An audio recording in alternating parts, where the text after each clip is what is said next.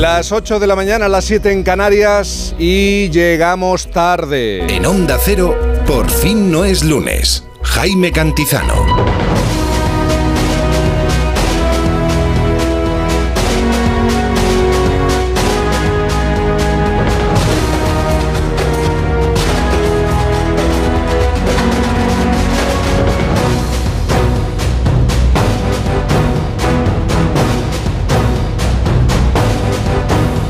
Ser llegar tarde, es imposible, no se puede permitir. Muy buenos días, bienvenidos, bienvenidas a este sábado 2 de marzo de 2024, el primer fin de semana de un mes de marzo que se presenta especialmente cálido según todas las previsiones, las advertencias, aunque de momento no se perciba ni lo parezca, pero va a ser un mes de marzo de calor. El paso de un frente atlántico de norte a sur va a dejar cielos nubosos y cubiertos y lluvias en gran parte de la península. Serán más abundantes en el extremo norte peninsular donde podrían ir acompañadas de alguna tormenta ocasional con granizo, como nos gusta siendo niños ver caer granizo, ¿verdad? Estamos hablando especialmente de Galicia, Asturias y Pirineos. Predominio de cielos poco nubosos en Canarias, además de viento fuerte con rachas muy fuertes. A esta hora de la mañana, en Valdemadera, La Rioja, un pueblo con 12 habitantes, 5 grados de temperatura. En Madrid 7 grados, en Barcelona 9 grados, en Santa Cruz de Tenerife 15, en León 4 grados, en Bilbao 12 grados, en Zaragoza 9, en Valencia 9 en Sevilla nubes 7 grados, en A Coruña 10 grados, en Cáceres 7 grados, Pamplona 7. Son algunas de las temperaturas de la mañana.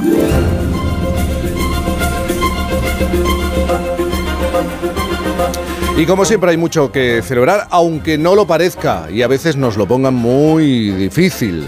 En el Festoral de Por fin nos vamos a encontrar con la fiesta de la Magdalena en Castellón de la Plana, la Romería Virgen de Oreto y Zuqueca en Ciudad Real, las fallas de Bernicarló, en Calahorra están con sus fiestas de invierno y en Arzúa, Galicia, la fiesta del queso. Por cierto, también tal día como hoy, pero de 1944, un decreto del gobierno franquista aprobaba la creación del Documento Nacional de Identidad. Y no se lo va a creer, pero por favor, no mire su teléfono inteligente, porque hoy es el Día Internacional y ahora es cuando suena una carcajada sin móvil.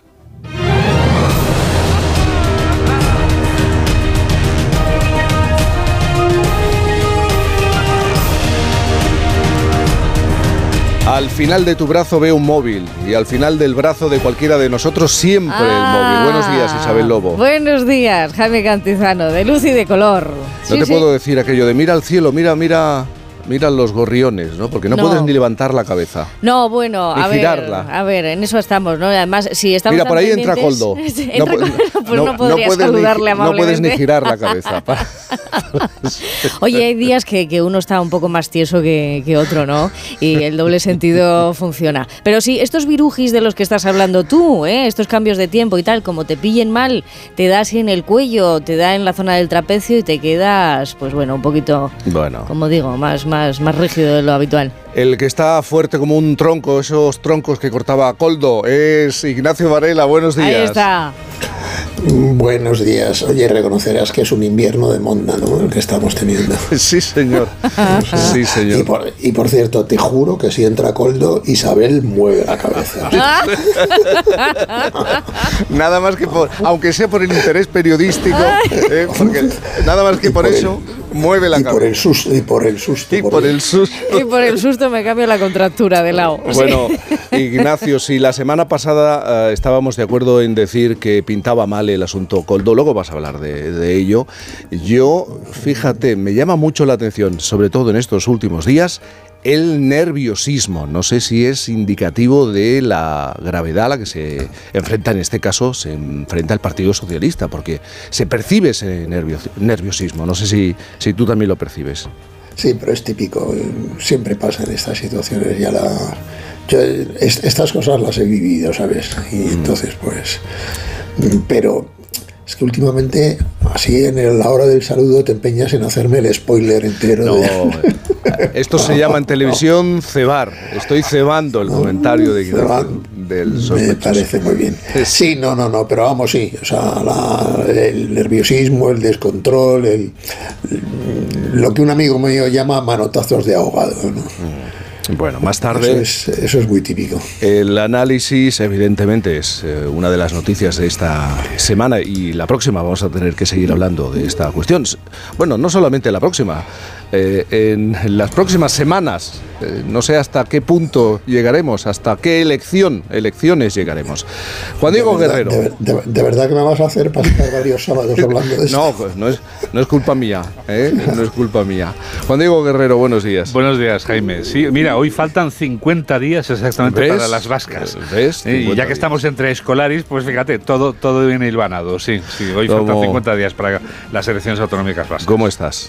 Bien, bien, estoy bien, estoy bien, rodeado aquí de estos escolares que, de los que aprendo tanto. ¿Vas a hablarme de, de Coldo, de, de Ábalos? Sí, te, te tengo Sí. que hablarte de Goldo. Lo, lo lamento mucho, pero si me permites las tres claves, la primera va a ser, con tu permiso, eh, el, el caso Coldo que eh, muta en caso Ábalos y puede que mute en caso Armengol también, porque ya la sombra se extiende, la mancha, sobre la eh, antigua presidenta de la eh, Comunidad Balear, del Gobierno Balear, y actual presidenta del Congreso de los Diputados. El Partido Popular ha insistido en estrechar el cerco y en las últimas horas ha insistido en que el Partido Socialista ya puede ir enseñándole la puerta, igual que ha hecho con Ábalos. Ayer mismo la presidenta actual, la presidenta Proens, lo decía aquí, en el programa de Carlos Alsina, en más de uno. Esa es la primera clave. La segunda es que Estados Unidos ha tomado la determinación de algo que veremos en las próximas horas, en los próximos días, enviar ayuda humanitaria lanzándola desde aviones con eh, paracaídas al más puro estilo de situaciones límite en las guerras Sí. en la franja de Gaza, porque considera que eh, su aliado Israel, y aquí el detalle, no está haciendo lo que debía hacer.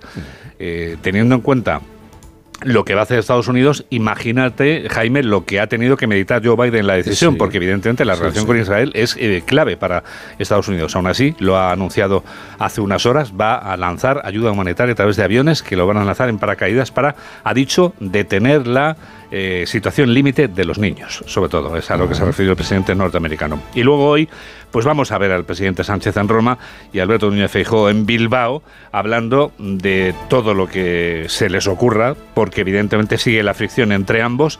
El presidente del gobierno está procurando ir a actos muy concretos, muy localizados, sin comparecencias públicas para que no haya preguntas. Hoy lo va a hacer en la reunión de los socialistas europeos que van a proclamar a su candidato Schmidt para las elecciones del 9 de junio, que esas vendrán después de las vascas. Y el presidente del Partido Popular, eh, Alberto Núñez Feijóo, va a presentar a Javier Andrés, el candidato al Endacari del Partido Popular en las elecciones vascas, que como te digo, Jaime, se celebran dentro de 50 días. Me ha gustado que emplees el término fricción, ¿no? Fricción es una, es una palabra muy recurrente en Sí, estos casos. entre Feijó y Sánchez. Sí, ¿no? es una palabra suave. ¿no? Suave, eh, Sí. eso es lo que te quiero decir. Sí, sí. Demasiado suave. Un eufemismo, quizá, ¿no? Sí. Está doblando, ¿no? Bueno, estas y otras noticias a las 2 de la tarde en Noticias Fin de Semana. Pero Juan Diego, que duerme muy poco, también tiene tiempo para soñar. Quiero dar la noticia de que la ayuda que va a enviar Estados Unidos, que va a lanzar desde el aire en aviones, sirva para salvar las vidas de esos niños y que podamos contar la buena noticia de que se está evitando que mueran más niños por esta tragedia.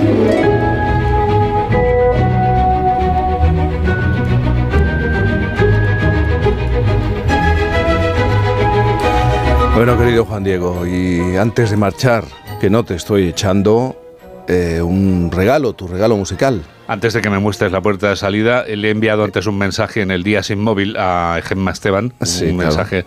eh, no le vas a enviar una paloma mensajera. Lógicamente, claro. Poco estamos diciendo eh, de este día, me parece. Para decirle ¿Te cuál parece? es en concreto una de las mezclas que vamos a utilizar de esta canción, que está dedicada especialmente a ti y a todos los presentadores que en su juventud, como tú, todavía más joven de lo que eres, cuando recordabas el fin de semana pasado, aquel incidente que sufriste cuando presentabas eh, música Sí, de ese grupo Presuntos Implicados. llamado Presuntos Sí, sí, sí. Implicados. Sí, lo mejor que conocimos separó nuestras Llamado a Sole Jiménez para que te dedique este Cómo hemos cambiado, Cantizano.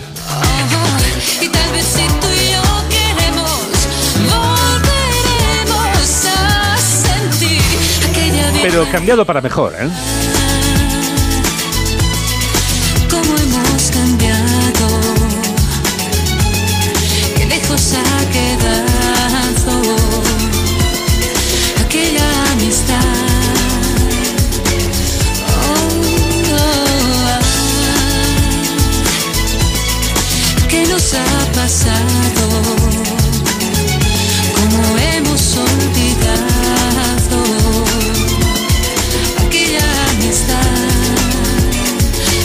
Me gusta, esto me gusta. Y Sol es un encanto eh, de mujer.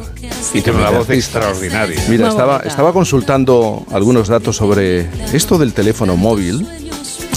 Ya hay más de 4.300 millones de personas que usan un teléfono inteligente. 4.300 millones de personas en el, en el planeta.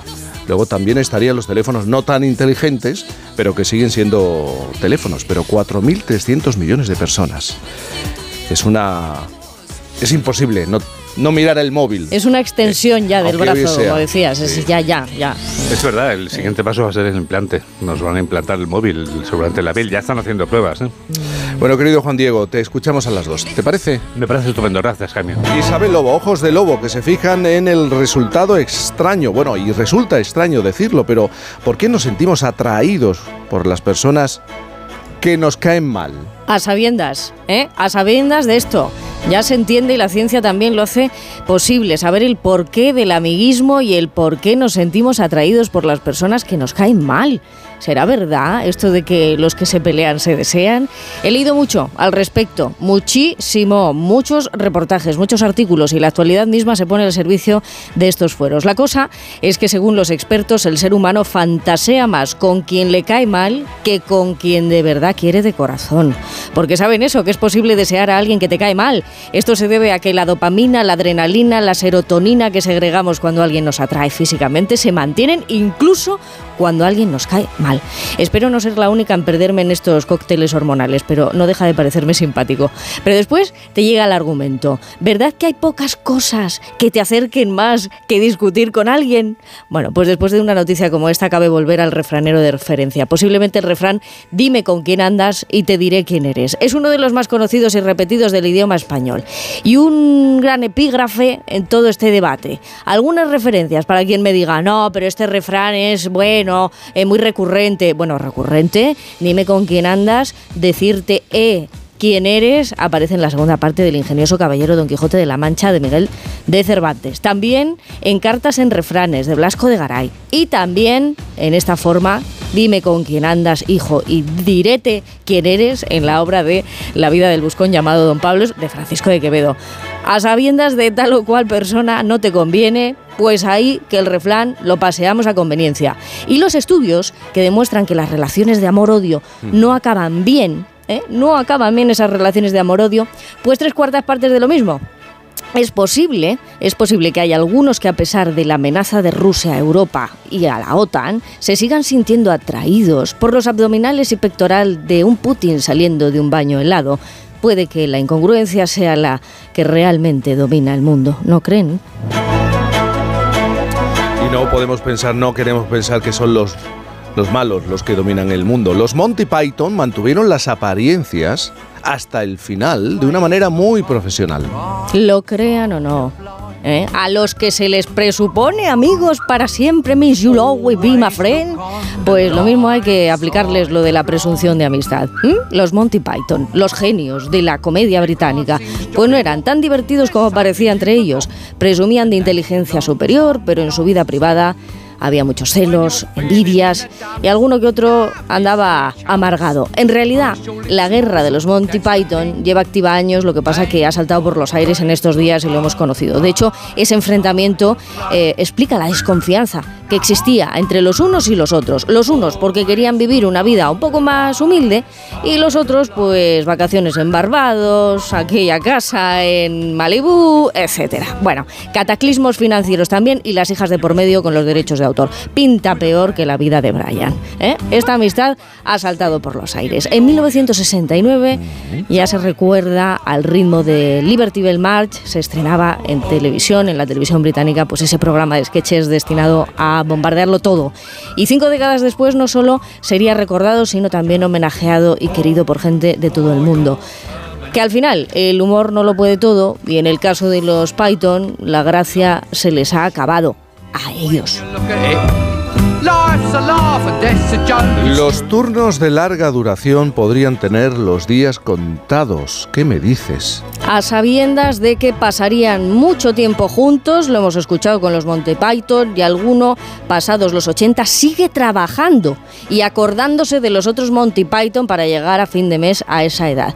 Y eso no es otra cosa que hablar de la precariedad, la heredada y la que se aferra al presente. Precariedad laboral. ¿Cómo es posible? Bueno, pues esta semana se ha dado ¿no? Muchísimos titulares para llegar a esta conclusión y en este sentido tenemos muchas cosas que decir.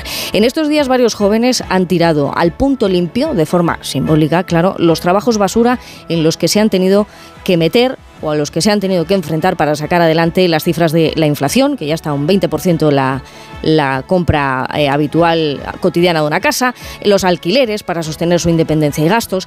Y hay una de las cosas que sorprende, pero a la que habría que atender. Estos jóvenes hablan del desconocimiento de sus derechos como trabajadores, que creen que es lo que les lleva a muchos de ellos a soportar estas situaciones laborales, situaciones como cambios de turnos y previo aviso, otro de los incumplimientos más habituales que sufren eh, los jóvenes españoles, incluso las horas extras, ¿no? Hay mm, una, una cifra que, que abruma muchísimo la de millones que se deben horas extras eh, a este tipo de trabajos. Y ahí está uno de los caminos que se ha abierto. Facultativos de toda España esta semana han firmado una petición pidiendo, entre otras cosas, el fin de las jornadas maratonianas de guardias por un modelo de 12 horas. La ministra de Sanidad, Mónica García, quiere esto, quiere el fin de las guardias de 24 horas de los médicos en esta legislatura porque dice que representa un anacronismo. Y entre tanto, el lío de la vocación o la necesidad que siempre ha estado ahí.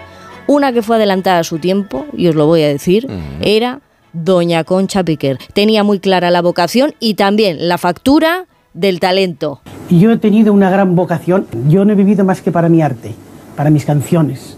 Yo las he cuidado mucho, las he mimado mucho, las he estudiado, las he dormido, siempre pendiente de mí, porque no sé hacer otra cosa más que cantar.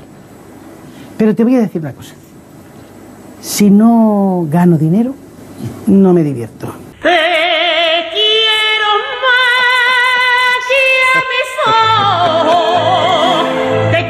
Si no gano, que si no gano no me divierto. Y movía los ojitos así, sí, sí, sí, sí. ¿no? Di- Dinero, dinero, satisfacción. Dinero y satisfacción.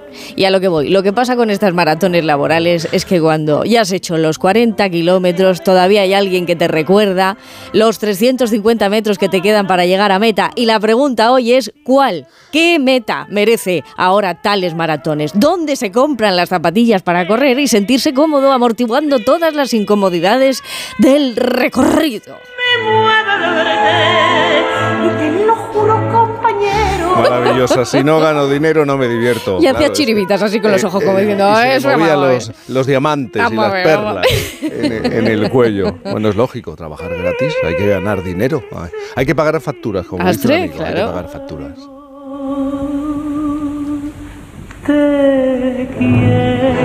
8, 18, 7, 18 en Canarias.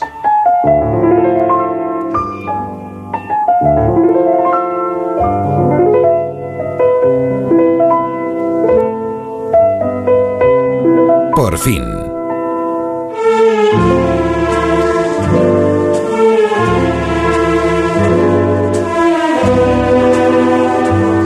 Esta composición puede que le suene y ahora lo van a entender. Incluso estoy pensando que Ignacio Varela puede que haya coincidido con él en algún momento de la historia de este país. Es que hoy me quiero tomar este primer café de la mañana con un, con un maestro, maestro de la fotografía. Por su lente han desfilado personalidades como Dalí, qué difícil sería, ¿no? En aquel momento fotografiar a Dalí, Coppola, Paloma Picasso, Pedro Almodóvar, Nacho Duato, Jorge Luis Borges, David Trueba, Benicio del Toro, Bardem, Woody Allen, Grace Kelly. Sus miradas hablan sin decir aparentemente nada, pero no solamente los rostros. También ha inmortalizado acontecimientos decisivos en la historia de nuestro país. La reacción de los ciudadanos de los españoles tras la matanza de Atocha, el golpe de Estado del 23F, las primeras elecciones democráticas en Cataluña o el primer concierto de los Rolling, de los Stones, mejor dicho, en Madrid. Autodidacta, abandonó su oficio de relojero para colgarse la cámara a los 25 años. Llegaba tarde. ¿eh? Empezó a indagar, a explorar, a fijarse en el trabajo de aquellos a los que admiraba. Y así fue como se hizo fotógrafo de periodismo, como le gusta decir. Ha sido editor de numerosas publicaciones y fundador de la agencia Cover. Ahora bajo el título, un título de cine, eh, lo van a entender. La sala Canal de Isabel II de Madrid acoge hasta el 21 de abril. Al final de la escapada. Una exposición que abarca los 50 años de trayectoria de Jordi Socias, fotógrafo barcelonés, maestro del retrato, compositor de imágenes y ante todo, gran observador. Con él me voy a tomar ese primer café para hablar de historia y de personajes populares. Jordi, buenos días. Buenos días, ¿qué tal? Muy bien, Jordi, tú, tú trabajabas de relojero cuando decides dar el salto a la fotografía. ¿Qué es lo que te hace cambiar de, de profesión, pasar de una cosa a otra? Bueno, es mi, mi interés por, por la cultura, ¿no? Y la cultura mm, me parece como el pozo de la vida más importante.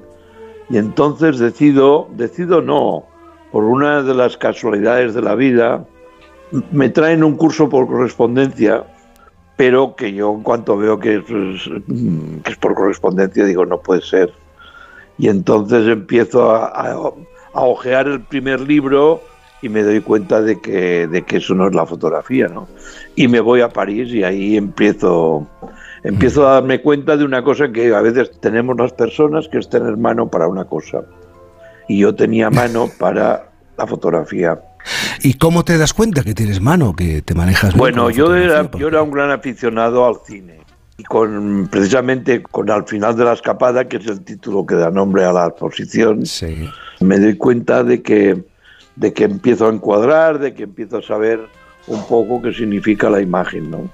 Y empiezo, a, me compro una cámara y empiezo a ver que eso tenía posibilidades.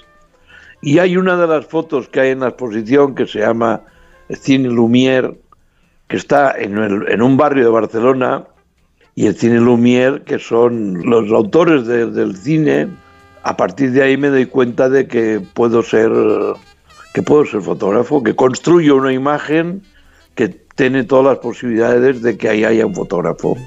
Y empiezo a hacer fotos. Y hasta Dices hoy. que construyes, construyes una imagen, pero lo primero para construir una imagen es observar. Y tú te defines como un gran observador. Eh, Sí. Estás en permanente paseo por el territorio de la observación. Eh, A Sí. partir de ahí es cuando surge tu obra, ¿no? Sí. En realidad la, la exposición es un paseo particular por, por el territorio de la observación, ¿no?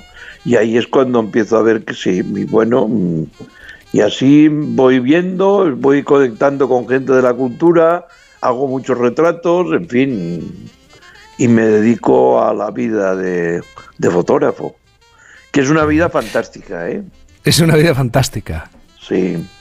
Es, es- es- un oficio muy, muy especial y muy bonito porque sencillamente con un pequeño aparato tú puedes observar el mundo de una manera determinada, ¿no?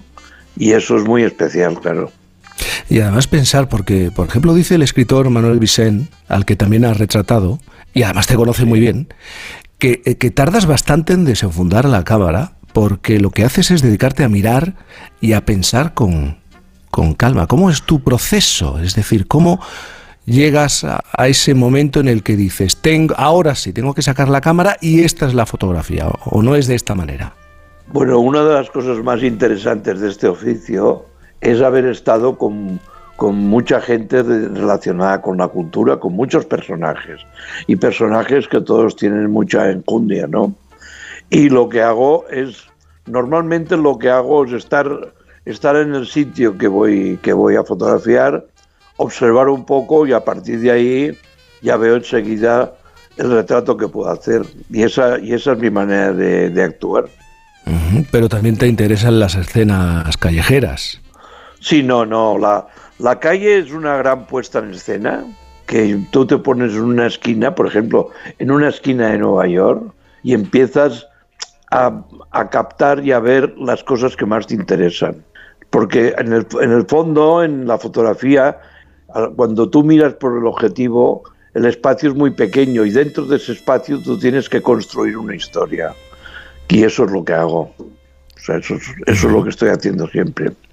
Has eh, retratado a muchísimos personajes de la historia. Además, en esta conversación, en el tiempo que llevamos de conversación, ya has dicho en tres ocasiones que eh, de lo más interesante de trabajar como fotógrafo es conocer a, la gente de la cultura. Y, y a ti te da, por así decirlo, la gente te empieza a reconocer y se habla de ti a raíz de un retrato a Salvador Dalí, un personaje que por aquel entonces si no me equivoco, en 1979, ya había sido muy fotografiado, muy filmado. Eh, Él además jugaba muy bien con los medios de comunicación. ¿Para ti fue un reto fotografiarle?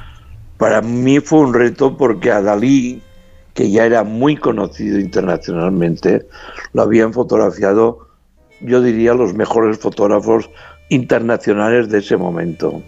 Entonces para mí fue un reto apostar por, por, por una mirada que quedase en el tiempo.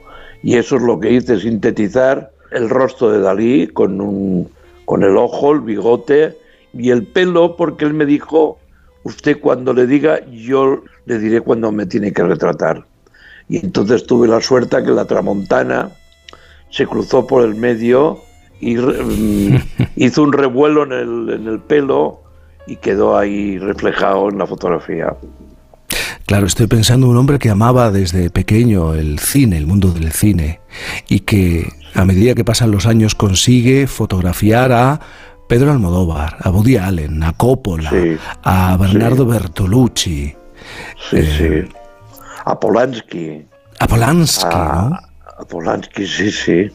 No, no, he fotografiado mucha gente, mucha gente del cine, y mucha, sobre todo mucha gente de la cultura, pero de gente de la cultura que a mí me ha aportado mucho, ¿no? Porque yo soy un gran aficionado a la cultura.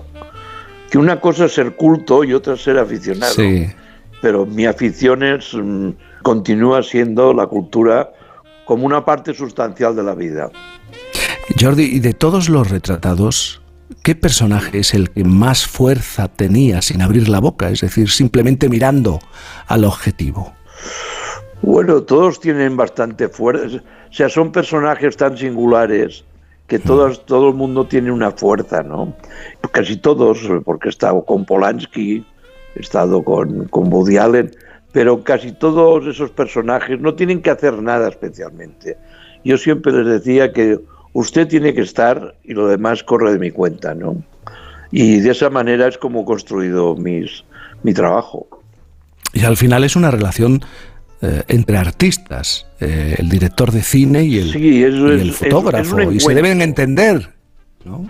Sí, fíjate, ten en cuenta que la mayoría de los grandes personajes, delante de un fotógrafo, con no sé, no sé por qué razón, siempre me respetaba mucho, ¿no? Pero cuando estaban delante mío, siempre, siempre hay un- una, una, una manera de que ellos están con mucho cuidado delante del fotógrafo. Son como personas que se dejan hacer, ¿no? Se dejan hacer si tú tratas bien. Y esa ha sido mi manera de trabajar, tratar bien a la gente. Tú te consideras un notario de la realidad, por eso no solamente retratos, sino has tenido oportunidad de seguir, de participar y de fotografiar, de trabajar en momentos clave de la historia de este país. Si nos vamos atrás en el tiempo, la matanza de Atocha de 1977, a ti te impresionó Sí, sí. fundamentalmente la reacción de la calle, ¿no? Sí, sí, la- la- en esos momentos habían fusilado como a siete o ocho, nueve abogados en, en- un despacho de Atocha y, y eso impresionó mucho. Impresionó tanto, bueno, ahí estuvo un poco en peligro la propia democracia. Esos eran momentos cruciales históricos que ocurrían y que de repente la gente salió a la calle para, para defender lo que, lo que se había conquistado, ¿no? Eso pasó ahí y pasó en el 23F, ¿no? Que son de situaciones como un poco, mm, en cuanto yo a la democracia, un poco mm, cruciales, un poco determinantes, ¿no? bueno, pues aquí estamos con la democracia a cuestas. Y después de 50 años, eh, 50 años de trabajo, 50 años fotografiando, Sí. la tecnología no cambia, no altera la, la visión que uno puede tener ¿no? de, del mundo, de la persona y de lo que va a No. fotografiar. No. No, porque en el fondo la tecnología lo único que ha servido es para que todo sea más fácil, ¿no? Para facilitar las cosas, ¿no? Bueno, la ventaja es que ahora no tengo que cargar con 50, lo que se llamaban carretes, ¿no? Llevabas 50 carretes encima para hacer un trabajo si te ibas, porque eso quiere decir que este trabajo me ha dado pie a dar la vuelta al mundo, ¿no? Y ahora con dos tarjetitas tú puedes funcionar, ¿no? A mí lo que me, Todo, lo que me molesta realmente, a veces Sí. para trabajar, te voy a decir, es la cámara, ¿eh? O sea, ¿Eso yo creo que al final, yo creo que al final van a poner un, el propio, es, es el ojo, la cámara es el ojo. Lo Sí. que ocurre es que necesi- necesitas de un aparato para que, para que se realice, pero nada más. ¿eh? Esa es la historia. Tú te consideras, y, y quedas reflejado en esta exposición, un corredor de fondo. Bueno, un corredor de fondo, pero con fama y reconocimiento. Eso también me lo, me lo admites, ¿no?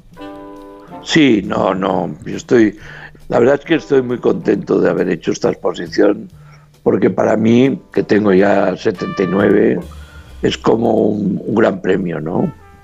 Es, una, es un sitio precioso, el canal de Isabel II, es un, es un edificio de 1900 y en donde he podido articular ahí todo mi trabajo, ¿no? Bueno, una parte de mi trabajo, digamos, una parte que yo considero para, para enseñar, pero, pero eso es muy bonito, ¿no? Y ahí está, ahí está en el canal. Hmm. Jordi, una cuestión más. ¿Quién mira mejor a cámara? De todos los personajes a los que has retratado, ¿quién es el que mejor relación o la que mejor relación ha tenido con tu cámara y, y con el objetivo? La verdad es que mm, con toda la gente que he estado mm, he tenido buena relación porque yo soy un fotógrafo que una vez piensa lo que va a hacer, soy bastante rápido. Hay un momento que el personaje o tú, si atrasas un poco el acto de fotografiar, los dos se cansan. Pero casi todo el mundo ha sido muy amable conmigo y bueno, ahí está la prueba de que tengo muchos, muchos grandes personajes fotografiados. Al final de la escapada, pero no es el final, ¿eh? todavía queda mucho de Jordi Socias. No. Muchísimas gracias por estar esta mañana con nosotros en este primer café. Pues a vosotros, encantado de, estar con vosotros y hasta otro momento, hasta el final de la escapada.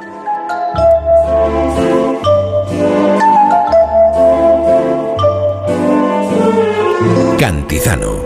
Por fin. Securitas Direct, ¿en qué puedo ayudarle? Buenas, llamaba porque quiero instalarme una alarma. ¿Ha sufrido algún robo? No, pero lo han intentado mientras estábamos en casa de mi madre celebrando su cumpleaños y ya no me quedo tranquila. Pues no se preocupe. Si usted quiere, esta misma tarde le instalamos su alarma. Protege tu hogar frente a robos y ocupaciones con la alarma de Securitas Direct. Llama ahora al 900-272-272. Buenos días. El número premiado en el sorteo del cuponazo celebrado ayer ha sido 4798 4, 7, 9, 8, serie 79. Puedes consultar el resto de los números premiados en juegos11.es. Hoy tienes una nueva oportunidad con el sueldazo del fin de semana. Disfruta del día.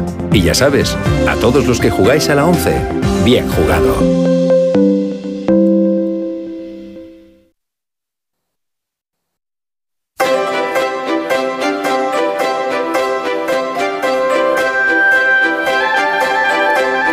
La corrupción política ha regresado al centro del escenario. El que empezó llamándose Caso Coldo, y ahora ya no sabemos cómo llamarlo, no para de crecer, y claro, absorbe día a día la atención de los medios informativos, de los partidos políticos, de la opinión pública. La mancha se extiende por horas y cada día aparece una riada, porque es una auténtica riada de noticias que implican a más y más personas con importantes responsabilidades políticas.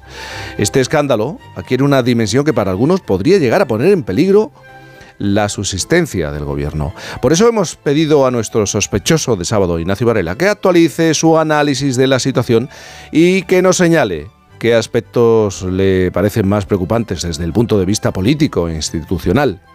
Así que, Ignacio, ¿hasta dónde pueden llegar las consecuencias que pinta mal de este asunto? Pues mira, sí, efectivamente es la primera vez que trato el mismo tema dos semanas seguidas y puede que no sea la última. Pero las cosas van a tal velocidad que nadie diría que es el mismo tema, ¿no? El pasado sábado teníamos al personaje este Coldo García, conseguidor con título de asesor, ejemplo típico de la picaresca hispánica, detenido junto a otras personas por una historia de comisiones en la compra de mascarillas para el Ministerio de Transportes. Y si recuerdas, pues traté de situar el caso en el caos de la gestión de la pandemia. Bueno, han pasado solo siete días y hoy estamos ante un escándalo gigantesco, más bien varios encadenados, con ramificaciones que afectan al Parlamento, al corazón del Partido Socialista, a la Moncloa y a un puñado de ministerios y gobiernos autonómicos. De hecho, el pobre Coldo ha pasado de ser el protagonista a un personaje secundario del culebrón. Tenemos en primer lugar al diputado Ábalos, que ya no está en el grupo socialista y va por los platós alternando las lágrimas con las amenazas.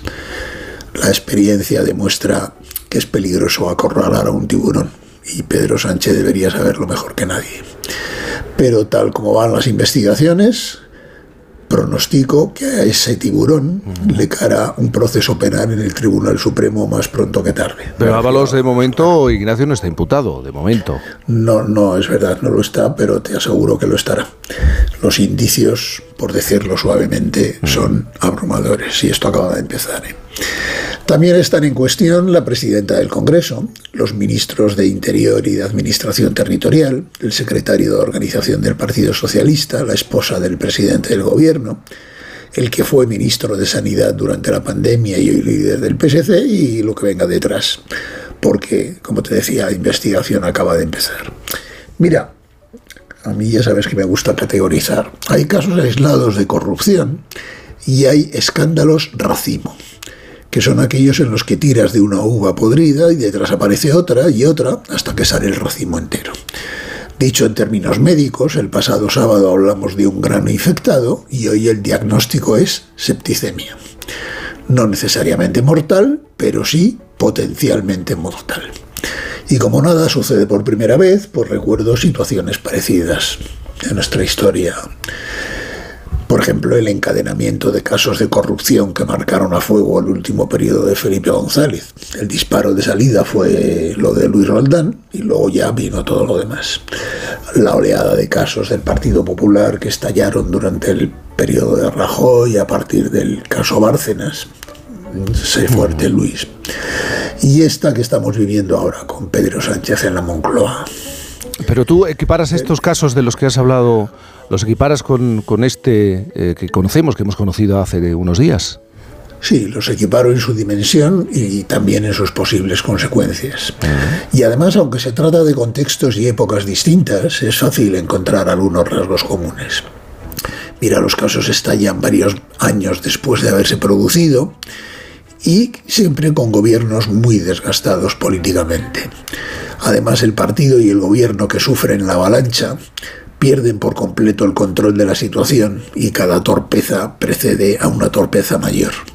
Empiezan negándolo todo, continúan atacando a los medios y a la oposición, después se revuelven contra los jueces, luego empiezan a entregar cabezas y la cosa suele terminar cayendo el gobierno, como le ocurrió al de González en las elecciones del 1996 y al de Rajoy en la moción de censura de 2018.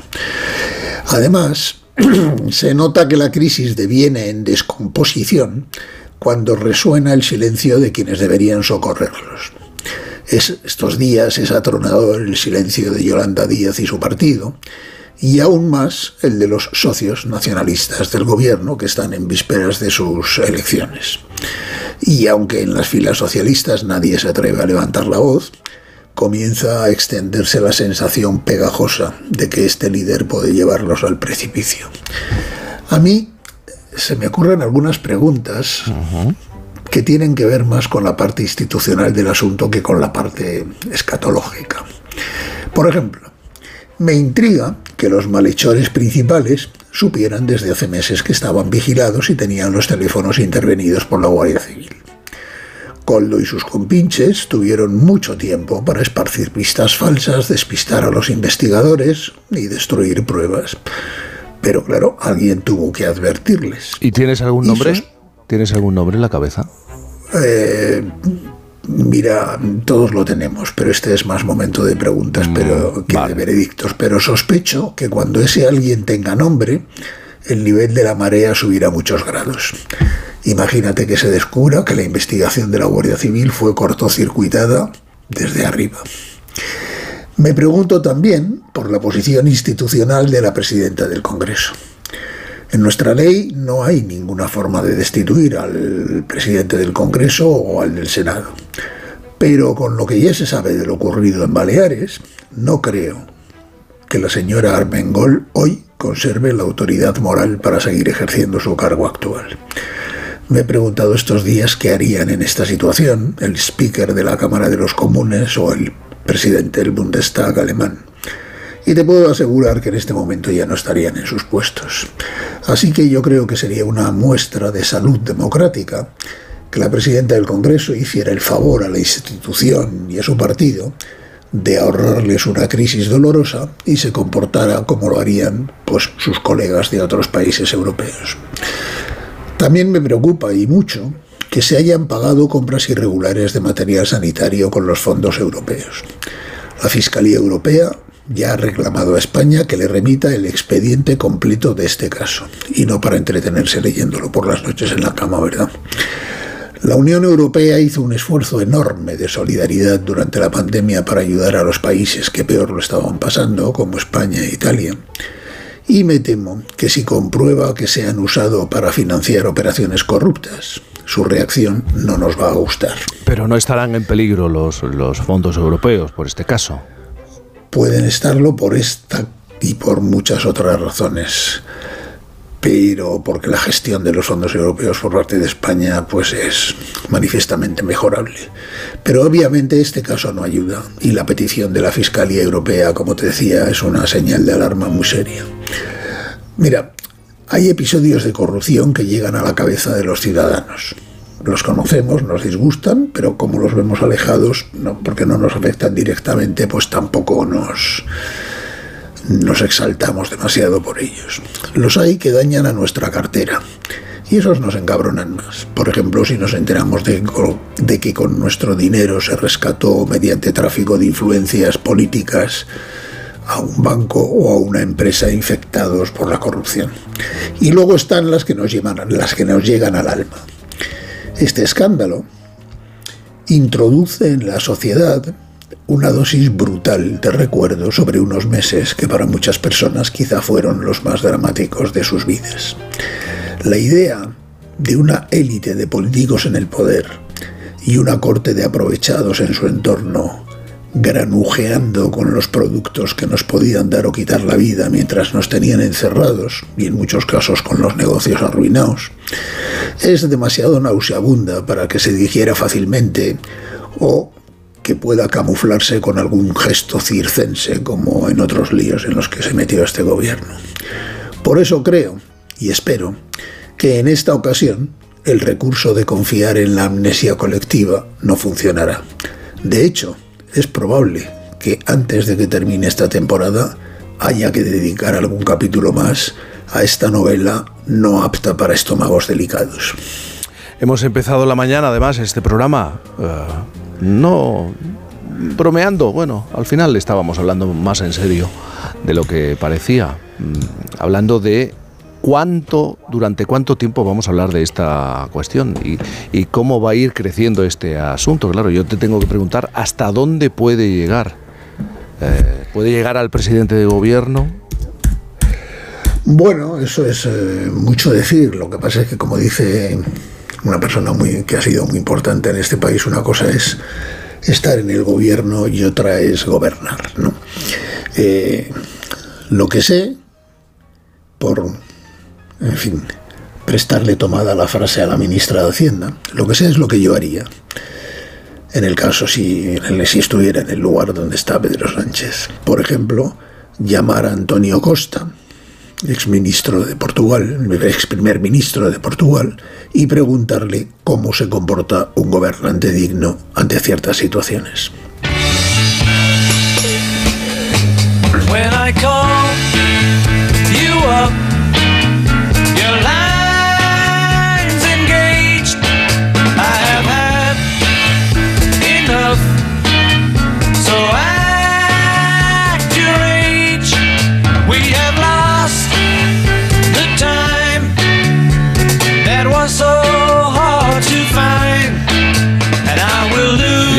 Ignacio, sabes lo que va a pasar el lunes, ¿no?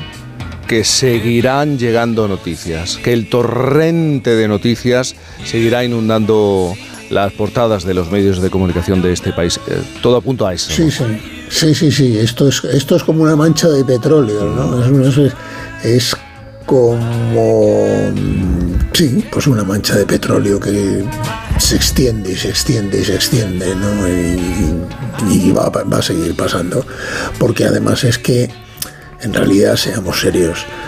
eh, La semana pasada hablábamos de- del caos pandémico si se metía en el bisturí a fondo en todo lo que pasó durante esos meses en nuestras administraciones públicas, pues quedaba muy poca gente eh, de pie, ¿no? Porque, bueno, pues fue una situación verdaderamente excepcional y amparándose en la excepcionalidad, pues eh, salió lo- lo- en, algunos, en algunos casos lo mejor de nosotros y en otros casos lo peor. Ante la emergencia y la urgencia decayeron algunos controles y, claro, estamos, por ejemplo, en esta situación. Lo hemos hablado muchas veces. Ignacio, hacemos una pausa y enseguida tiramos del hilo. Por fin, El mejor estreno de ficción en dos años. ¿Qué pasa? Es algo que podría destruir nuestras familias. La serie más vista de la televisión. La familia es lo más importante y a veces la vida no te da opción. O matas o mueres. Sabía que algún día no pagaríamos. Líder de la tarde. Sueños de libertad. De lunes a viernes a las 4 menos cuarto de la tarde en Antena 3. Buenos días. En el sorteo del Eurojackpot de ayer, la combinación ganadora ha sido 13, 26, 30, 34, 41, soles, 3 y 7.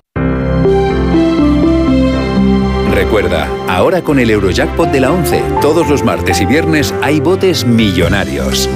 Disfruta del día. Y ya sabes, a todos los que jugáis a la 11, bien jugado. La vida es como un libro y cada capítulo es una nueva oportunidad de empezar de cero y vivir algo que nunca hubieras imaginado. Sea cual sea tu próximo capítulo, lo importante es que lo hagas realidad. Porque dentro de una vida hay muchas vidas y en Cofidis llevamos 30 años ayudándote a vivirlas todas. Entra en cofidis.es y cuenta con nosotros. Llega el final. Ya toca despedirse. De la serie que ha marcado la historia de la televisión. Os voy a llevar en mi corazón para siempre. Amar es para siempre. Últimos capítulos. De lunes a miércoles en Antena 3. Lo único que quiero es que me sigas eligiendo cada día de tu vida. Y el miércoles a las 11 menos cuarto de la noche, vive una noche inolvidable con el capítulo final y los momentos más emocionantes de la serie con sus protagonistas en Hasta Siempre Amar. El miércoles en Antena 3. Las oportunidades pasan volando, como el 25% en aire acondicionado Panasonic. Con una gran eficiencia y tamaño compacto. Además, 10% en la instalación, financiación hasta en 24 meses y mucho más. 25% en aire acondicionado Panasonic en tienda web y app del Corte Inglés. ¡Vuela! Solo hasta el miércoles 20 de marzo. Financiación ofrecida por Financiera El Corte Inglés y sujeta a su aprobación. Consulta condiciones y exclusiones en elcorteinglés.es. ¿Cansado? Revital. Tomando Revital por las mañanas recuperas tu energía, porque Revital contiene ginseng para cargarte las pilas y vitamina C para reducir el cansancio. Revital, de Pharma OTC. te vamos a dar los dos mejores consejos para estar siempre en forma. Uno y dos, uno y dos, uno y dos. Apúntate al mejor gimnasio del mundo. Caminar por tu ciudad con Callahan Adaptation. El primer zapato que se adapta al pie y a tu forma de caminar. Fabricados en España por expertos artesanos y a la venta en las mejores zapaterías y en callahan.es. Callahan Adaptation. Se adapta al pie. Se adapta a ti. En cofidis.es puedes solicitar financiación 100% online y sin cambiar de banco. O llámanos al 900 84 12 15. Cofidis, cuenta con nosotros. Me da que tienes una historia que descubrirnos o sorprendernos con ella. A esta hora cada sábado Isabel Lobo nos va a hacer tirar de un hilo sin H porque, claro, la H muda, nunca mejor dicho hoy, la va a utilizar ella para contar eso que no se cuenta tan a menudo sobre piezas musicales, partituras, escalas o historias de voces que se pierden en el tiempo, Isabel Lobo. Un hilo que tira del hilo más mudo de la historia, del hilo que componía de oído, con zapatones, un bastón y un bombín. Chaplin, el niño que tarareaba melodías, como esta fue el primero en saber aprovechar la tecnología para acompañar a las películas que creaba y producía con la música que a él le sonaba en la cabeza. Y con este Candilejas ganó el Oscar a Mejor Banda Sonora.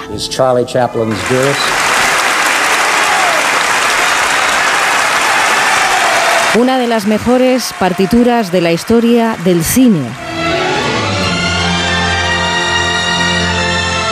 Pero ¿cómo componía Chaplin? ¿Cómo lo hacía? Con ilusión. Chaplin tocaba el violín, el violonchelo, la flauta, el piano y el órgano. Podía hacerlo todo por separado y todo junto a la vez. Lo cierto es que contrataba a los mejores arreglistas de la época, se ponía frente a ellos, les cantaba las melodías y con lo demás se arreglaban ellos que para eso eran buenos en lo suyo.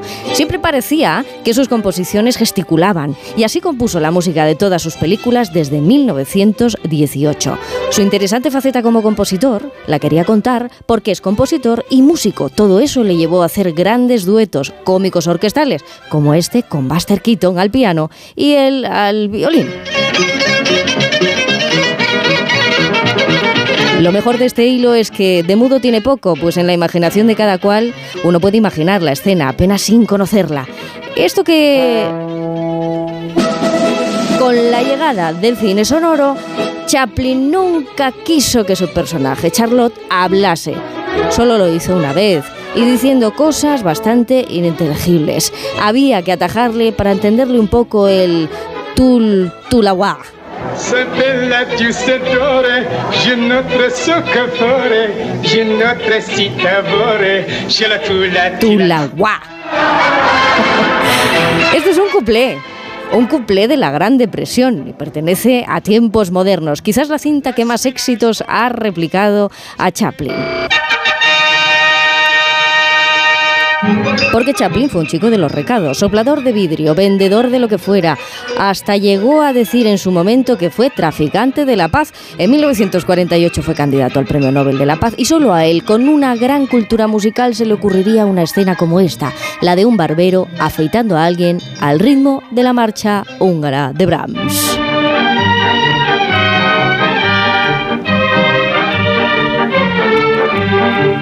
Un tipo que parecía que buscaba la prisa para todo. En realidad, él estaba convencido de que la vida era maravillosa si no se le tenía miedo. Porque lo que aún no os he contado es que Chaplin tuvo la intención de seguir por aquí y poder dedicarse profesionalmente a la música. El violín que tenía llevaba las cuerdas invertidas. Era un violín para zurdos como yo, pero encontró que su tránsito del cine mudo al cine sonoro no sería la palabra, sino la banda sonora. Lo que de verdad ganó fue a la vida con esto de que inventó la poética musical, que no es otra cosa que hacer sonreír a la música. Porque un día en el que no ha sonreído, no ha existido. El hilo de su vida mereció un aplauso de 12 minutos consecutivos sin interrupción cuando recibió el premio honorífico a su carrera. I can only say thank you for the honor and oh, you're wonderful, sweet people. Thank you. Su música se convirtió en un personaje más de sus tramas. Y esta en concreto en la versión del Joker de Joaquín Phoenix en la voz de Jimmy Durante.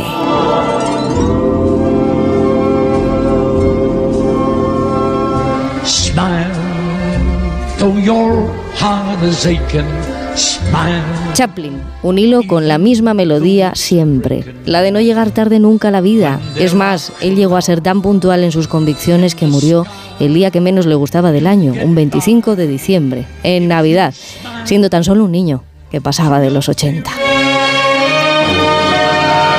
Y ahí quedan la improvisación siempre preparada, su intuición que ha sido imitada a lo largo de los años, consiguió hacerse reconocer en las partituras que no sabía escribir y así se convirtió en el gran silbador de la historia de la composición. Sabiendo todo esto, siempre muy bien, él lo que hacía y a nuestros oídos también. Pues nadie se equivocaría nunca al identificar a Chaplin. Ni siquiera en un vals. Escuchen la belleza, el ritmo, la complicidad, le delatarán siempre.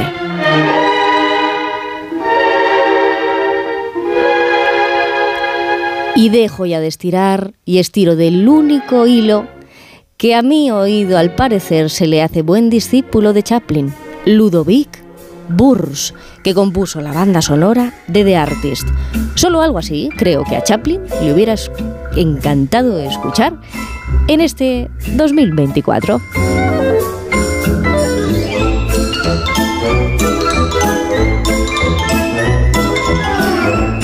Parecería Chaplin, pero no lo es. El Ludovic Burs de hoy.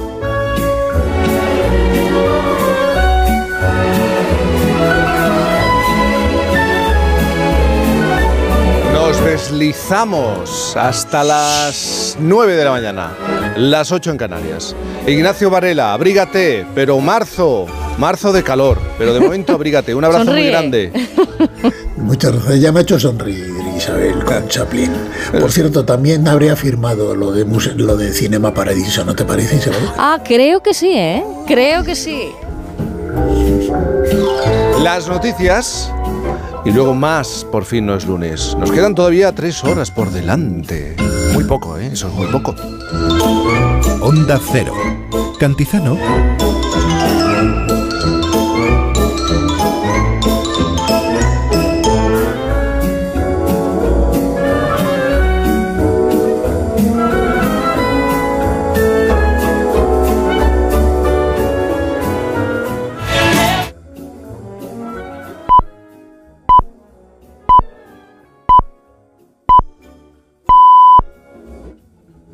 Son las 9 de la mañana a las 8 en Canarias. ¿Sabes qué alimentos que comemos habitualmente son tóxicos para nuestras mascotas? ¿Por qué los perros comen césped? ¿Cuánto duermen los gatos? ¿Qué tienes que hacer si quieres viajar con tu mascota a otro país? Todas las respuestas en Como el perro y el gato con Carlos Rodríguez. Sábados a las 3, domingos a las 2 y media de la tarde y siempre que quieras en la app y en la web de Onda Cero. Patrocinado por Menforsan, los especialistas en cuidados, higiene y cosmética natural para las mascotas. Te mereces esta radio. Onda Cero, tu radio. En Onda Cero.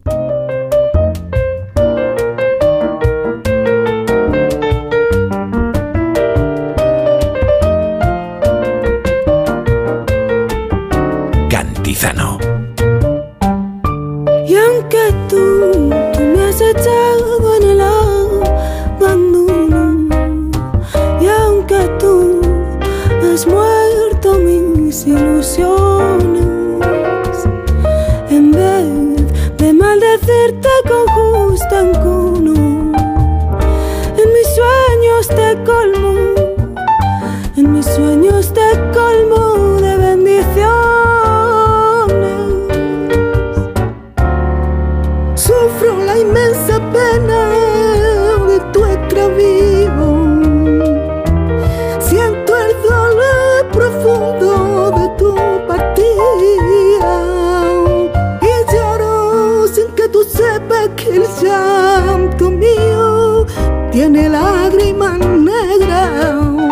Tiene lágrimas negras como mi vida.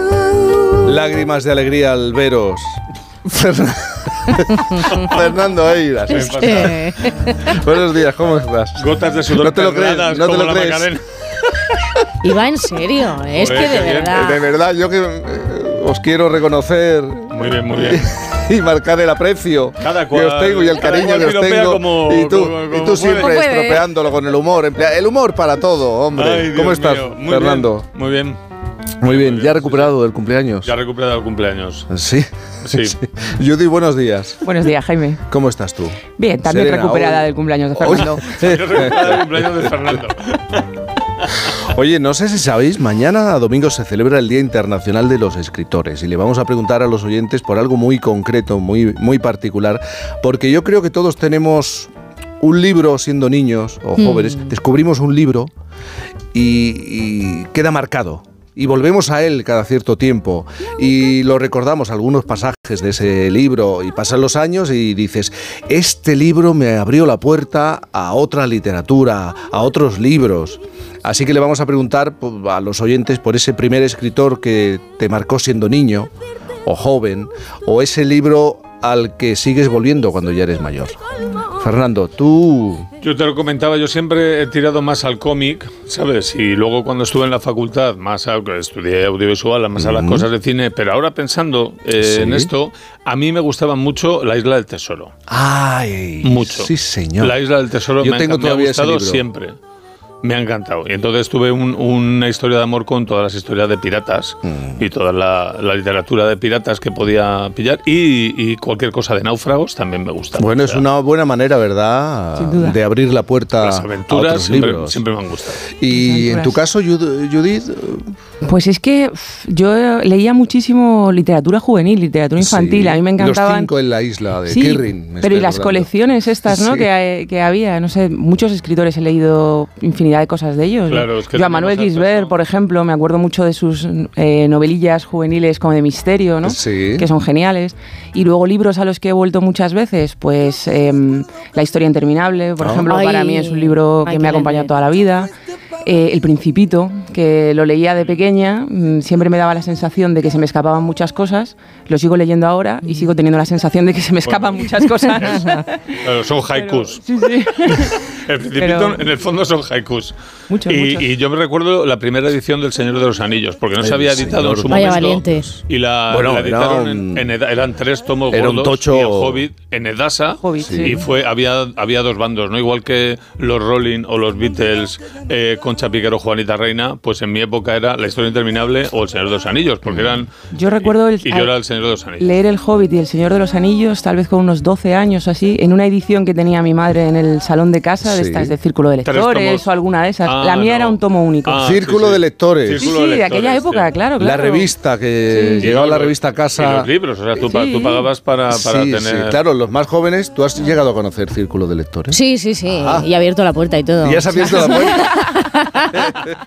Sí, pero mira, qué, qué- qué curioso esto que decimos, porque ahora es cuando te das cuenta de la suerte que tenemos si hay autores de, Mm. de novela adulta que se atreven con la, con la juvenil, Claro. porque Carlos Ruiz Zafón, por ejemplo, eh, hizo en su tiempo novelas juveniles muy, muy buenísimas. Claro, El Príncipe de la Niebla fue lo que me tocó a mí, y claro, creces en el tiempo y la sombra del, o sea, ¿no? La sombra del viento fue. Entonces al final sigues al autor mientras vas creciendo también. A los Harry oyentes, ya,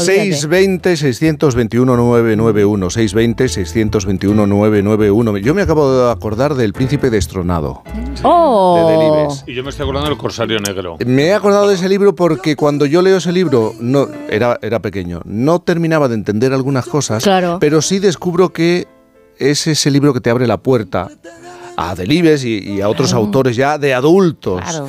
Y, me, y he vuelto muchas veces al Príncipe Destronado. ¿Y te, ha gustado? la Y me, y me ha gustado. Es, es peligrosa. Yo no, he, Sí, leído, sí, yo sí. no he leído literatura juvenil, he leído o, ada- o adaptaciones Sí. o libros de aventuras que eran aptos. Quiero decir que Mm. no, ¿sabes?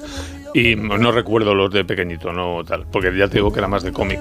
Pero cuando vuelves a un libro de cuando eras pequeño, igual no te produce la misma satisfacción y te puede decepcionar un poco y te, es un Pero hay, poco que- hay que volver con cariño a él. Yo, por ejemplo, algunos que me encantaban y que también he leído un montón de veces eran los de Manolito Gafotas. por Claro. O sea, Claro. Yo se lo leí de mayor y me hizo mucha gracia. Claro, era la película. total. Bueno, Sí, ¿veis, sí. ¿veis cómo tenéis? Eh? Y los oyentes, tiro, hay tiro. 620-621-991, 620-621-991. Judith, hoy vienes calmada, no sé de qué me vas a hablar. Bueno, sí lo sé, pero lo vamos a dejar ahí en, suspense. Es información Y, privilegiada. sí, y Fernando, también sé de lo que me vas a hablar. Sí, sí. Sí, sí. ¿O no? No, sí, un- sí, hombre, sí. Hacemos una pausa. Cantizano. Por fin. Cuando Berta abrió su paquete de Amazon, Se le aceleró el corazón. Pantalla LCD y seguimiento de la frecuencia cardíaca. La pulsera de actividad se clasificó en su corazón por su calidad y su precio. Cinco estrellas de Berta. Productos estrella a precios estrella. Empieza a buscar en Amazon hoy mismo. Arranca una nueva edición de los premios Ponle Freno para reconocer las mejores iniciativas que hayan contribuido a promover la seguridad vial en nuestro país. Consulta las bases en ponlefreno.com y envía tu candidatura antes del 4 de marzo. Ponle Freno y Fundación AXA Unidos por la Seguridad Vial. Securitas Direct, ¿en qué puedo ayudarle? Buenas, llamaba porque quiero instalarme una alarma. ¿Ha sufrido algún robo? No, pero lo han intentado mientras estábamos en casa de mi madre celebrando su cumpleaños y ya no me quedo tranquila. Pues no se preocupe. Si usted quiere, esta misma tarde le instalamos su alarma. Protege tu hogar frente a robos y ocupaciones con la alarma de Securitas Direct. Llama ahora al 900-272-272. Pon a punto tus defensas. Propolvit Defense es un complemento alimenticio que contiene Reishi, vitamina B6, calostro, propóleo, jalea real y sitaque. Propolvit Defense se toma una vez al día en cómodos viales para beber. Pide Propolvit Defense de Laboratorios Marnis en herbolarios, farmacias y para farmacias. Más información en marnis.com.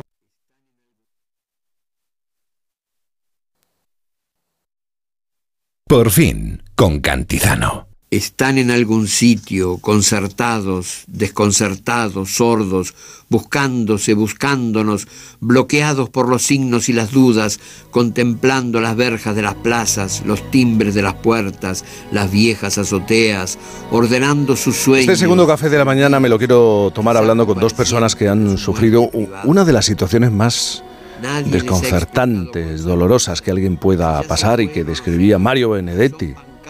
Estamos escuchando en sus versos. La desaparición de un ser querido. Un tema del que van a oír hablar mucho en estos días porque el 9 de marzo se celebra el Día Nacional de los Desaparecidos sin causa aparente. En España se tramitan 22.000 denuncias de desaparecidos al año. El 90% de ellas se resuelven. Pero ¿qué pasa con los que con las que se mantienen activas? Cada año 2.000 personas desaparecen y no se vuelve a saber de ellos, creando una herida que no sana en las familias. Familias como las de Cristina Bergua, que desapareció el 9 de marzo de 1997. Aquella tarde, Juan y su mujer salieron de casa, no sin antes despedirse de su hija de 16 años, Cristina, Pitu, para ellos. Ella se fue poco después. Cogió sus llaves, se despidió de su hermano, salió a la puerta, esa puerta de esa casa en Cornellá. 27 años después, esto es lo último que se sabe. Más de 9.800 días eh, después de la historia de Cristina, sigue, seguimos sin conocer el final. ¿Qué pasó con ella aquella tarde de marzo? ¿Dónde está ahora? ¿Quién se la llevó? Todas estas preguntas se las sigue haciendo su padre, Juan, que en ningún momento ha dado por perdida a su hija. La esperanza pues ha ido disminuyendo, pero no la lucha por conocer la verdad de lo que ocurrió con Cristina. Juan, buenos días. Hola, buenos días, Jaime. Buenos días. 27 años después, ¿cómo, ¿cómo mantiene uno la llama, la fuerza, las ganas de seguir luchando, seguir preguntando, seguir buscando? Bueno, pues tiene, porque tienes que hacerlo, porque es tu hija y no te queda más narices que tener que hacer todo lo que haga falta por, por tratar al menos, ya no te voy a decir de encontrarla, pero sí saber qué le pudo suceder. Y esto es un, es algo que esta esperanza y esta lucha que tenemos mi mujer y yo, mientras tengamos vida, vamos a seguir trabajando para saber qué le pudo ocurrir. Tu hija Cristina fue vista por última vez a las 9 de la noche de aquel día y, y tú a las 10 de la noche, tú ya sabías que algo había pasado, ¿no? Sí, porque resulta de que, a ver, en casa teníamos unas normas, ¿no? En aquel entonces no existían móviles, ni mm, ordenadores, ni cosas de estas así. Y entonces, pues cuando eh, alguien salía, pues siempre en el recibido dejábamos una nota, ¿no? Pues hemos ido a pasear o estoy en tal sitio, para aquí, o sea, siempre estábamos más o menos comunicados. Y Cristina, pues a ver, era una niña con 16 años que, que, que normalmente siempre venía antes de su hora en aquellos entonces, que hablamos hace 27 años, eh, tenía que llegar a las 10 de la noche. Eh, alguna vez se retrasaba por cualquier motivo y llamaba por teléfono a casa. eh, la noche anterior mm, ya dejó una nota en, en el recibido de casa diciendo que se iba a cenar a casa de una amiga y a ver una película. Dejó el número de teléfono de la, de la amiga. Eh, mi mujer llamó y, y si estaba allí, le dijo, bueno, pues ya te iremos a buscar cuando termine la película, me llama que vamos a buscarte. Y ella dijo, no, mamá, sí. Y como está aquí cerquita, porque era dos, dos porterías más abajo, eh, yo ya mismo me voy para casa, o sea que no hay ningún problema. Con esto eh, me vengo a referir de que eh, siempre ha habido una comunicación muy relativa entre nosotros en el sentido de, de los horarios, ¿no?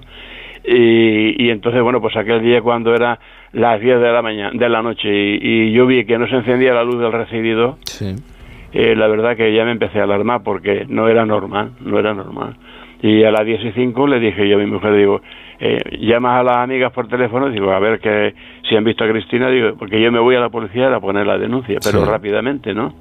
Denuncia que no me aceptaron siendo una menor.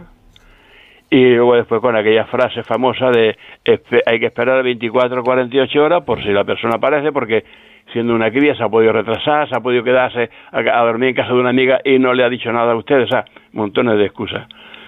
Y todo esto, pues la verdad, nosotros no lo podíamos aguantar y empecemos a trabajar y a buscarla por todas partes. Claro, tú sabías que algo estaba pasando y, y a la Sí, mañana siguiente in- incluso incluso acudes, pides la ayuda del- de un programa que era muy popular en aquel entonces, quién sabe dónde, de Paco Lobatón. Sí, sí, sí, exactamente. Yo por la, me puse rápidamente, como sabía que ese programa estaba en auge, que ya ver, que yo siempre lo digo, ¿no? Que yo pensaba que muchas de las cosas que ocurrían en ese programa, que igual pensaba yo, esto era un montaje de televisión, ¿no? Pero no, no, hasta que me pasó y, y lo viví en mis propias carnes y vi que, que efectivamente era, era una realidad. Entonces sí, llamé al programa y en ese mismo momento, era, el programa se emitía el lunes y ese mismo lunes fui a poner eh, a llevar la fotografía de mi hija a los estudios de televisión aquí en Barcelona. Y eh, por la noche pues salió en el programa de Paco la fotografía de Cristina. Y al lunes siguiente mi mujer y yo estábamos ya en, eh, en quién sabe dónde, allí en, en Madrid. Cuando desapareció tu hija, claro, eh, os encontrasteis con muchas piedras en ese camino, ¿no? Apenas había formación por parte de las fuerzas de seguridad del Estado, no había recuento oficial de personas desaparecidas, todos los procesos eran mucho más lentos. Todo esto ha cambiado con el paso de los años. Sí, claro, muchísimo. Afortunada, afortunadamente y gracias a la lucha que Intersos, que bueno, resulta de que como no teníamos dónde acudir nada más que a la policía, pues entonces decidimos que, que tenemos que hacer algo más que, porque si no, a ver qué haces tú, tú no te puedes quedar en tu casa esperando a que la policía te, te notifique algo que normalmente no lo hacen porque rápidamente pusieron un secreto de sumario, entonces no te dicen nada. Y entonces una vez en un programa de radio, pues me encontré con varias familias con la misma situación que yo y cuando salimos del estudio pues hablamos y le dije que si querían que formáramos una asociación de personas desaparecidas, puesto que en España yo ya había averiguado que no existía ninguna. Y nos pusimos de acuerdo, entonces fu- fu- fundamos pues la primera asociación de España de personas desaparecidas que es Intersos. Y a, a raíz de aquí, bueno, pues ya empezamos a, a trabajar porque no había absolutamente nada, de nada, de nada. Entonces, es como intentar de subir una montaña, como tú bien acabas de comentar, y encontrarte con muchas piedras, tropezar muchas veces, y hasta que llega a la cima, y cuando llega a la cima y mira y ves que esos tropezones y esos obstáculos que te encontraba en el camino han valido la pena. Y han valido la pena por los logros que se han llegado a conseguir en estos 25 años de existencia de, de Intersos. Pero Juan, 27 años han pasado desde la desaparición de tu hija. Hace siete tuvisteis que solicitar que, eh, que vuestra hija fuera declarada fallecida por una cuestión burocrática. Sí, la verdad es que fue nos supuso un golpe muy duro para mi mujer y para mí, porque la ley dice que, que a partir de los 10 años ya la podía dar por fallecida y nosotros pues no teníamos intención de darla, darla por fallecida en ningún momento. Pero esperamos a los 20 años porque nos informamos y nos dijeron, nos aconsejaron que era conveniente que después de 20 años de no haber ni una sola pista, porque es que no ha habido nada, absolutamente nada, de nada, de nada, pues entonces que sería conveniente para beneficio de, de mi otro hijo, pues que darla por darla por fallecida, ¿no? Entonces tuve que ir al juzgado eh, para que me hicieran certificado de fallecimiento, porque debido a los trámites burocráticos, luego, si no lo arreglo en vida, una vez que no estemos, mi mujer y yo, mi hijo, pues posiblemente pues tendría problemas, ¿no? y entonces pues tuve que hacerlo con todo el dolor de nuestro corazón, pero tuvimos que hacerlo, que por cierto, eh, cuando entré por la puerta del juzgado, el tortazo que me pegué contra el suelo fue pequeño. Mido un metro ochenta y, y todo lo largo caí en el, en el suelo boca abajo. Y para firmar, pues tuve que esperar un buen rato porque la mano me temblaba porque es que era imposible de que yo pues pudiera firmar porque estaba firmando la muerte de mi hija. Juan, eh, quiero saludar también a Joaquín Amils. Eh, él sabe muy bien de, de qué estás hablando porque en el año 2008 sufrió la desaparición de su hijo Joaquín Fernández Jr. Desde entonces ha dedicado su vida a apoyar, como tú, a los que, como él, tienen que vivir con esta herida abierta. Él es presidente de esos desaparecidos. Joaquín, buenos días. Hola, buenos días y un saludo muy cariñoso Juan. Eh, Este próximo 9 de, de- de marzo se celebra el Día de los eh, Desaparecidos sin causa aparente, pero claro, existen, esto por si algunos oyentes o muchos oyentes no lo saben, existen tres tipos de desaparecidos en España. ¿Cuáles son las diferencias? ¿Qué tipos hay? Bueno, tenemos eh, la desaparición voluntaria, que es eh, cuando la persona opta por marcharse, cuando no hay ningún tipo de indicio de que exista algo forzoso.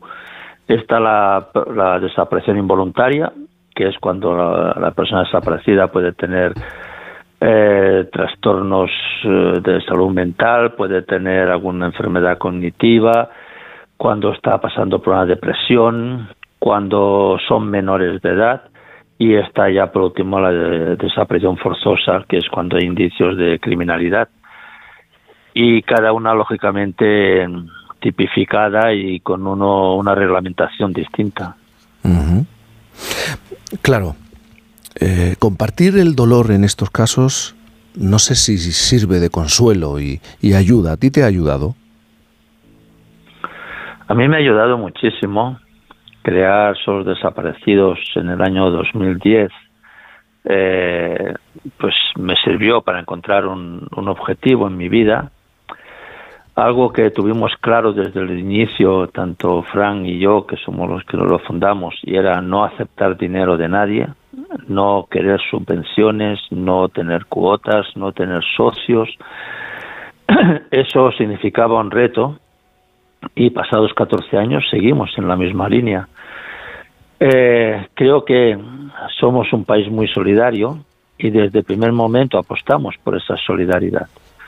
Sin duda hemos avanzado muchísimo. Nada tiene que ver las desapariciones en el 2008, 2009, 2010 eh, a los protocolos que existen hoy. Pero nos queda muchísimo por avanzar. Tenemos que cambiar muchísimas cosas que estamos encasquillados en sistemas, en burocracia, en, en parcelas distintas de cada uno, cuando realmente el único camino que nos puede ayudar es la unidad y es, es poder eh, trabajar juntos y con algo que está claro, que es que todos sumamos. El año pasado, desde esos desaparecidos, creasteis la primera red de desaparecidos internacional. ¿Cómo se gestó esta idea? Ha sido, supongo que habrá sido complejo. Sí, nos llevó casi un año. Sigue la misma la, la misma filosofía que esos desaparecidos, no aceptar dinero de nadie. Estamos presentes en Brasil, en México, en República Dominicana, en Argentina, en Chile, en Perú. Eh, tenemos propuestas ahora para ampliar a Estados Unidos y Canadá. Y lo que se trata es de poder ayudarnos cuando tenemos desapariciones en otro país. Es decir, cuando una persona desaparece en nuestro país y es de origen, por ejemplo, de Argentina, y aquí no tiene contactos, a nosotros es muy difícil poder ayudarles porque no tenemos copia de la denuncia, no tenemos datos, eh, nos tenemos que fiar de lo que nos están contando. Sin embargo, si tenemos en su país de origen una asociación que trabaja junto con nosotros, que tiene los mismos compromisos que nosotros, entonces todo ese trámite burocrático lo estamos eliminando. De hecho, eh, hemos localizado dos niños venezolanos, eh, los hemos encontrado en Perú. Una española la hemos también encontrado en Lima. eh, un niño de origen argentino también ha sido encontrado en México. Es decir, nos está ayudando muchísimo a, mm, a, saltarnos toda la burocracia que a veces supone la desaparición de una persona en otro país. Joaquín Amils, presidente de esos desaparecidos y padre de Junior, Juan Bergua, padre de Cristina Bergua. Muchísimas gracias por estar esta mañana con nosotros. Gracias a vosotros. Gracias y muy buenos días. Las 9.31, las 8.31 en Canarias. Esto es Por fin no es lunes. Cantizano. Por fin. El mejor estreno de ficción en dos años. ¿Qué pasa? Es algo que podría destruir nuestras familias. La serie más vista de la televisión. La familia es lo más importante. Y a veces la vida no te da opción. O matas o mueres. Sabía que algún día lo pagaríamos. Líder de la tarde. Sueños de libertad. De lunes a viernes a las 4 menos cuarto de la tarde en Antena 3. El precio Lidl es el mejor precio. Llévate nuestros tiernos contramuslos sin piel ahora por 3,29, ahorras un 20%. Y canelones de carne por 1,29, ahorras un 21%. No aplicable en Canarias, Lidl marca la diferencia. Bienvenidos a una nueva temporada de Fórmula 1 en Dazón. Fernando está listo, Carlos preparado y nosotros dispuestos a vivir con pasión cada gran premio, porque la Fórmula 1 nos corre por las venas. Vívela solo en Dazón desde 19,99 euros al mes. Hola Enriqueta, estoy muy contenta. Ya he terminado el plan 123 y he adelgazado 7 kilos. Incluso os he recomendado. Si lo necesitara, ¿podría repetirlo otra vez? Puedes hacerlo hasta cuatro veces al año porque limpias, regeneras y adelgazas, apto para hombres, mujeres y todas las edades. Y lo consigues en tres semanas. La primera semana sobres de piña. Depuras, desintoxicas, te deshinchas, ya bajas dos tallas. La segunda semana sobres de naranja. Renuevas y regeneras la barriga, desaparece. Y la tercera semana son cápsulas. Adelgazantes, reductoras, bajas de 3 a 7 kilos. Llámame 650 51 52 53. No son batidos, es natural, con registro sanitario muy económico y lo vas a recibir sin gastos de envío. Solo hay que llamar al 650 51 52 53.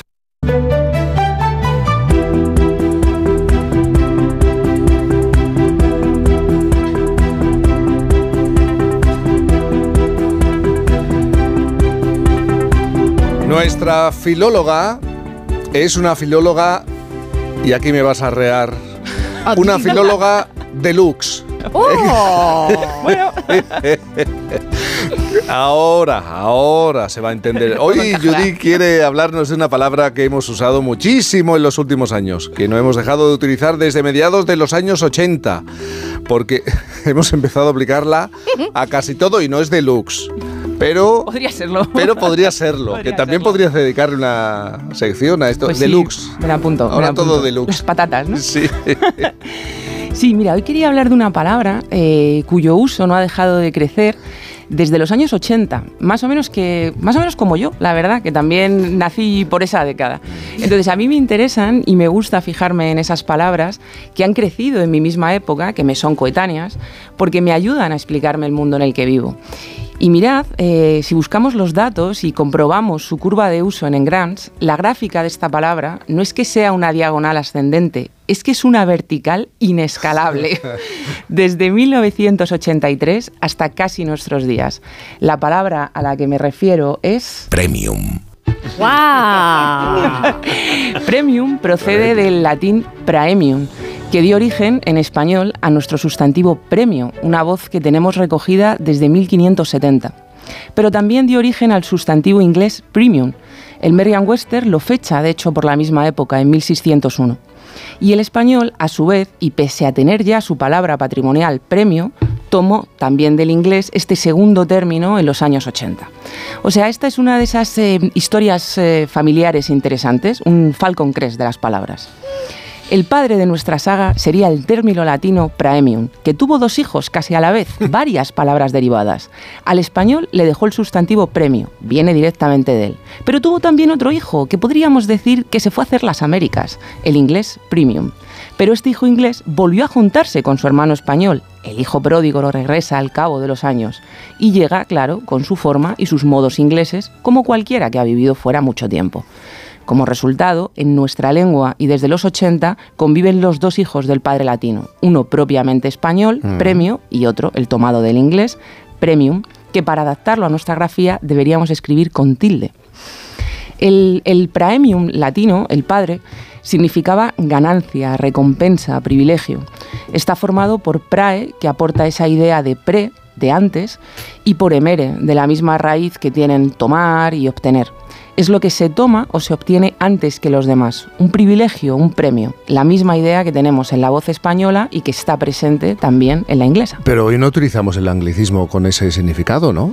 No, la voz inglesa que usamos en español, el anglicismo premium, ya no significa exactamente lo mismo, Jaime, efectivamente.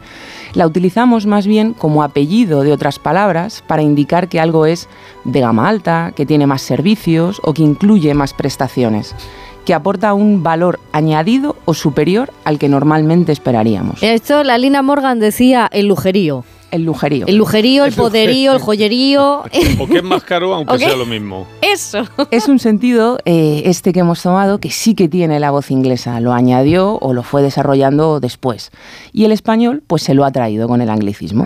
Lo que os decía, la palabra de fuera que viene con sus modos y maneras. A mí me interesa especialmente este sentido del, lujerío, del pagar por, no sé qué, del aportar un valor superior al esperado, que es una acepción que da tal cual el diccionario Merriam-Webster para la palabra inglesa. Porque esa acepción, oye, es el significado que teníamos sin significante en español y es el que al final ha hecho crecer la gráfica de uso de este anglicismo en nuestra lengua. Si buscamos por ahí o si simplemente hacemos un poco de memoria, yo creo que es fácil ver que le aplicamos este apellido a infinidad de productos o servicios.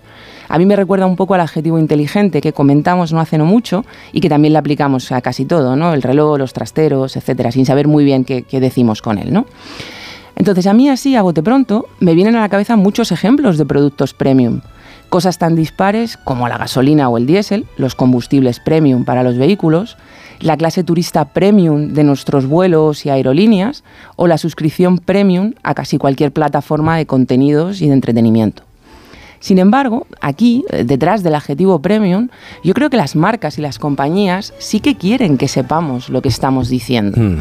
Yo esta semana me he dedicado un poquito ahí a bichear, eh, a mirar en detalle, y una conocida aerolínea, por ejemplo, ofrece ventajas reales y tangibles como que al ser premium podrás personalizar tu nivel de comodidad. Esto es textual de la web de la compañía.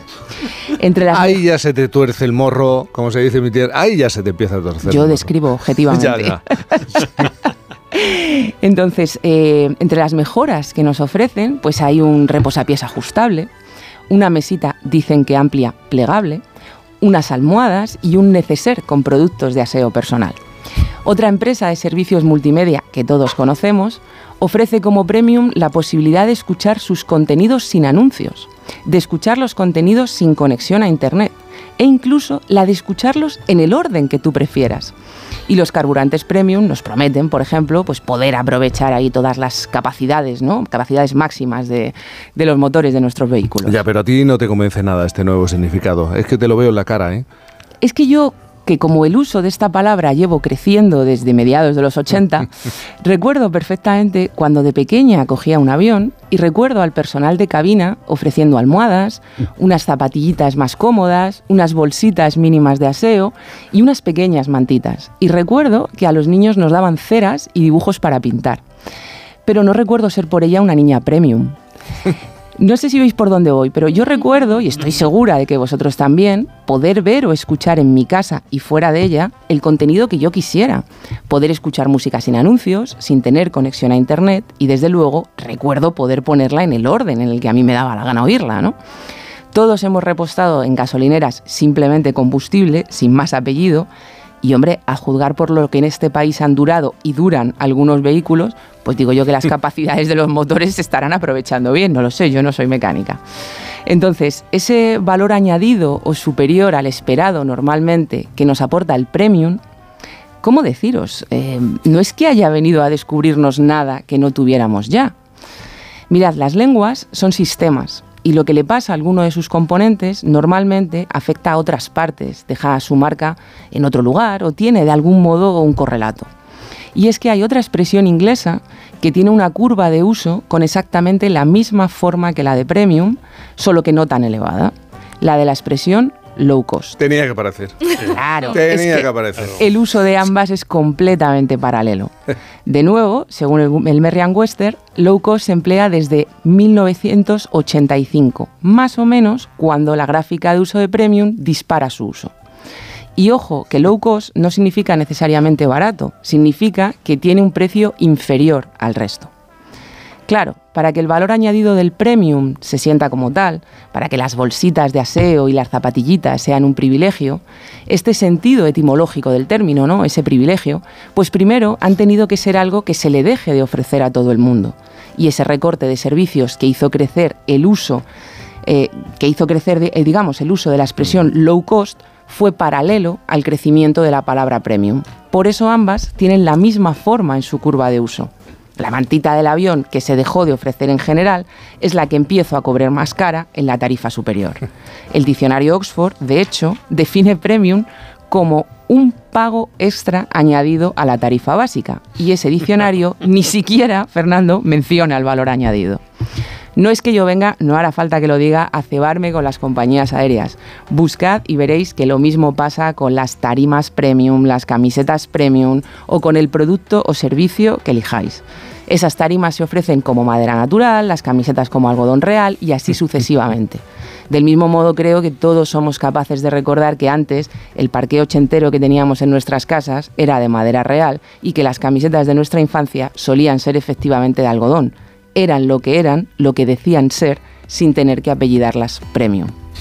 Si ya teníamos ese algodón o ese suelo de madera, si ya podíamos escuchar música eligiendo el orden de las, de las canciones, oye, ¿es cosa mía?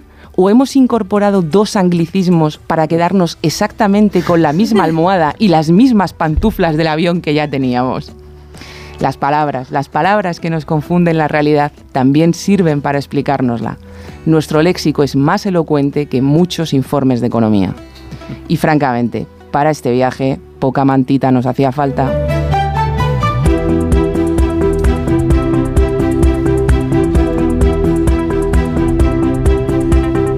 ¿Ves cómo eras una colaboradora, también como Fernando?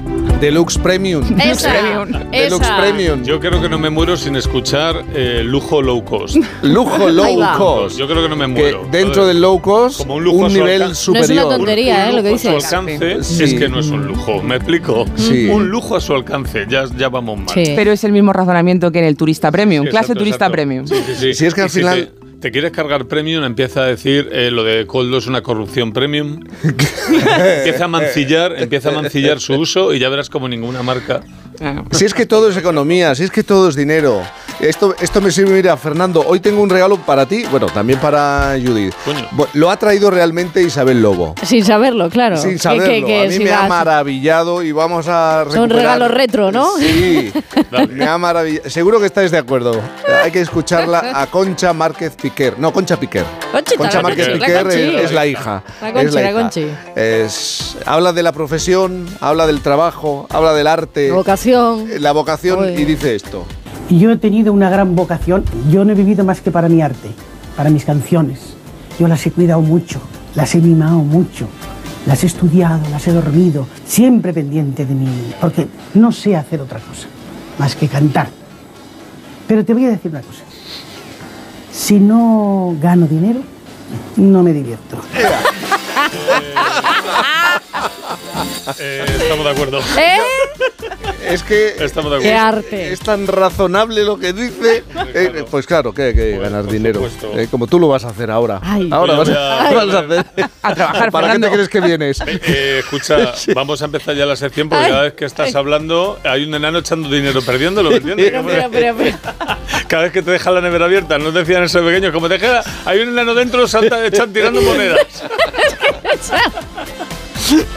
Bueno, pues venga, antes de empezar y como La siempre, extra actualidad. eh, vamos, vamos, Vamos, a marcarlo bien. Ay, ay. Vamos a divertirnos y a ganar dinero a la Venga. vez, al fin juntos. Eh, pues eso, como siempre vamos con un aperitivo, se trata del ticket de un servicio de comida a domicilio de Burger King. En el ticket, además del precio y el pedido, vienen las observaciones. Eso de sin cebolla, hay un callejón y el portal es al fondo, o no llaman al telefonillo que se despiertan los niños. Sí. Esas cosas. Bueno, pues atentos a las indicaciones de este pedido. Observaciones. Después de traer la comida, bajar la bolsa de basura que hay en la puerta y no subir por el ascensor, que es solo para los vecinos. No sabía que Victoria Federica cenaba Burger King. Victoria Se, Federica. se lo pone en observaciones porque no hay narices a decírselo a la cara. Ahora falta vivo en un 14. te va a llegar fría, amiga. Si no cojo el ascensor, te va a llegar fría. O amigo. Y abrimos la actualidad con una noticia de televisión. El mundo. Dos mujeres pierden 275.000 euros en Atrapa un Millón por una pregunta sobre el tamaño del cerebro de los hombres. Laura y Marta, dos jerezanas, dos amigas jerezanas. Anda, paisanas. Sí, sí, paisanas. No sabía que eran jerezas. Eh, alégrate al final. Eh, eso, participaron. Hombre, paisanas, sí. Te voy a decir, por desgracia. A ver, no, pobres ¿qué- mujeres. Bueno, qué es lo que han hecho? Nada, la última entrega de Atrapa un Millón de Juan Rabonet llegaron a la recta final del concurso con 275.000 euros, pero lo perdieron todo al fallar en la penúltima pregunta. De media, ¿quién tiene el cerebro más grande? Y había tres opciones, los hombres, las mujeres o los niños. ¿Sabéis cómo es la dinámica del juego? La resumo. Los concursantes deben jugarse la cantidad de dinero que les queda en una de las dos o las tres opciones. ¿Vale? De manera que se multiplica si aciertan y se pierden y pierden si no. Y puedes jugártelo todo a una o repartirlo en las tres opciones. Ellas repartieron el dinero entre la casilla mujeres y la de niños. El resultado ya lo sabemos, lo ha dicho la noticia. Lo que quiero que escuchéis son los razonamientos, atentos. Están viniendo. De media, ¿quién tiene el cerebro más grande? Los niños. Tiempo. No es que tengan el cerebro. No es que tengan el cerebro más grande, es que el cráneo. Los hombres no. El cráneo no. Hombres no. Pero Mira, descart- en plan, lo he dicho de cachondeo, no, descartamos hombres, de verdad. los hombres no. ¿No? No, en plan, además tiene bastante lógica porque si te das cuenta, en la prehistoria cuando se desarrolla el cerebro, ellos se dedican a cazar y las mujeres, por ejemplo, a recolectar fruto, por eso diferenciamos más colores, entonces nuestro cerebro tiene que ¿Quién estar más desarrollado. cerebro más grande? Yo tengo la cabeza más gorda que mi padre, tío. 10 segundos. A ver, ¿qué hacemos? ¿Lo dejamos así? Es que no, no soy 100%, 100% segura. Ya está, Marta. Es verdad que los niños tienen el cerebro más grande. No, tienen el cráneo más pequeño. ¡Acaba el tiempo! Pues ellas, por ejemplo, tenían cerebro, pero no les cerebraba. Al menos ese día no les cerebró lo suficiente. Pues resulta que el cerebro de los hombres es de media un 10% mayor que el de las mujeres, pero el sesgo hizo que la ideología ganara la biología. Ya, pero es que han Y- cruzado ahí, ¿eh? Ay, Ya- ay, ay, ay. claro, ya- y a mí hay un razonamiento que me tiene loco. Este. Los niños tienen el cráneo más pequeño, pero el cerebro más grande. Debe ser que los mocos son el cerebro ¿Cómo que no les entra? cabe y les va saliendo, ¿sabes? Algo así. ¿Cuánto daño ha hecho que ya no emitan Barrio Sésamo? Alto, bajo, cercalejo, grande, pequeño. Ya hija está. mía. No quiero ver yo a esta chica haciendo la maleta o aparcando un coche. Entra, que sí. ¿Cómo no va a entrar? Tengo que añadir que mi esposa hace las maletas y aparca infinitamente mejor que yo, ¿vale? Esto de primeras. Está bien que lo aclares. Y que el tamaño del cerebro no afecta necesariamente a la inteligencia. O sea, en es- en esto el tamaño no importa necesariamente. Y para demostrar que los porcentajes del tamaño no afectan a la inteligencia, recordemos aquella inteligentísima frase del mítico jugador de béisbol Yogi Berra. Hombre con Otra el vez cerebro... vuelves a él. Sí, pues es- Sí. nunca, nunca se fue. Es que tiene, fue, tiene una ristra de frases para dos libros. Bueno, pues este era un hombre con el cerebro un 10% más grande que dijo... El béisbol es cuestión de cerebro en un 90%. La otra mitad es esfuerzo físico. Él, por ejemplo, tenía el cerebro un 10% más grande y el otro 90% era, ton- era tontado. O se acababa de levantar. Hablando de descerebrados, cambiamos a noticia de influencers. Tiempodecanarias.com. Una influencer esconde mil euros en las dunas de más palomas y decenas de jóvenes destrozan el espacio protegido en busca del dinero. Bueno, Eh, pues eso, lo habré leído. El Cabildo de Gran Canaria va a, multi- va a multar a los instigadores con 600 euros, que es una multa que los ecologistas consideran ridícula. Y lo que yo también veo ridículo es a los influencers, en líneas generales. Yo creo que últimamente decir que alguien es influencer, para mí es muy mala tarjeta de presentación, tío. Aunque luego mole y sea influencer de... eh, de no sé, pero vamos, muy mal. Incluso algunos. No, no, perdona, yo no soy influencer, soy creador de contenido. Ah, claro, pero eso es lo mismo agárrate. que claro, pero eso, ¿Eh? eso es lo mismo que invidente, ciego, ¿sabes? Ciego, Sí, de sí, todas sí. las palabras. no es decir, soy- Hasta que lo gastemos y entonces se inventarán otra murga, pero que sois idiotas, básicamente. Eh, yo creo que deberían pasar un examen, como para conducir, para ser periodista, o al menos demostrar que, que tienen el grado escolar antes de empezar a hacer estas cosas. Bueno, por ejemplo, hay un espécimen de influencer que esta semana se ha hecho viral, se llama Miguel Misa. Siempre lleva gorro, gorro gordo de lana, y razona de la siguiente manera. Me fui a hacer la foto del DNI, ¿vale? Me fui a hacer la foto del DNI. Y claro, yo iba con el gorro a hacerme la foto del DNI. Y me dice el policía, eh, quítate, el, quítate, el- quítate el gorro. Y digo, ¿qué pasa? ¿Que no puedo hacer la foto del DNI con el gorro? Y dice, no, está prohibido. Y digo, pues en plan, yo, yo me quiero hacer con, con el gorro porque no puedo. Y como que se me puso chulo. Y, digo, y y- y digo, espérate, espérate, plan, que tú no sabes quién soy yo. O sea, si tú supieras quién soy yo, me dejarías. Si tú supieras quién soy yo, me ¿Por qué dejarías... son de estos? Ay, No, no sé si os habéis fijado que antes de hablar se le escucha el motor. Y eso que lleva el gorro. Si se quita el gorro, eso es una tractorada. Ay, ¿sabes? ay. O sea, le cuesta cargar, le cuesta cargar las palabras para dispararlas. Pero bueno. Me gusta la gente que dice tú no sabes que soy yo. Pues claro, bobo. Si lo supiera, lo sabría. ¿Entiendes? No hace falta que sea tan retórico, pero bueno. El caso es que sí sabemos quién eres. Porque Miguel Misa ya protagonizó la extractualidad el verano pasado cuando rechazó viajar a las Islas Canarias con este argumento. Luego también rechacé en las Islas Canarias porque, no sé, hay una hora menos, no sé, yo todavía no, no sé cómo funcionan las Islas Canarias ni por qué hay una, menos, una hora menos en las Islas Canarias. O sea, no, no, no sé por qué, así que no voy. Porque me raya, me raya que haya una hora menos sin paso. Se le va la vida. Eh, Eh, una hora menos es que se le va no, la vida. En ningún momento, en ningún, en ningún momento de ese planteamiento ha sido abrir Google y enterarse de por qué hay una hora menos. En ningún momento. Este tipo es influencer, ¿vale? Bueno, pues su, cerebro sí que es un 10%, pero de pequeño, pero solo. Solo es un 10% de cerebro. Así que ahí sí le afecta el tamaño. Bueno, cambiamos de tema, cine. Vox Populi, el casting de Amenábar para su nueva película. Se buscan personas sin tatuajes ni cortes de pelos modernos. Pues el director ya prepara el rodaje del cautivo sobre la vida de Miguel de Cervantes. y Mi padre, hizo- estoy pensando, mi padre podría servir. Y yo en ti. en mí. Tú debes ser un poco que queda normal. Bueno, bueno. Bueno, ahí eso, está. Ya. eso sí, ese- esa cosita que te has hecho en la muñeca, Eh, que parece que te lo ha hecho un legionario en un chablo en la cárcel, eso con un poquito de maquillaje se va, hombre. Luego cuelgas una No foto. sé ni de cerca. Y tendrá significado y todo, anda que... Bueno, el caso, eh, a ver, lo importante, ayer se hizo el casting en Santa Pola y desde ahora a las 10 de la mañana se va a hacer en Buñol, en el Museo de la Tomatina, en la calle Pelayo número 12. Ahí lo dejo. Y esto lo anuncias porque.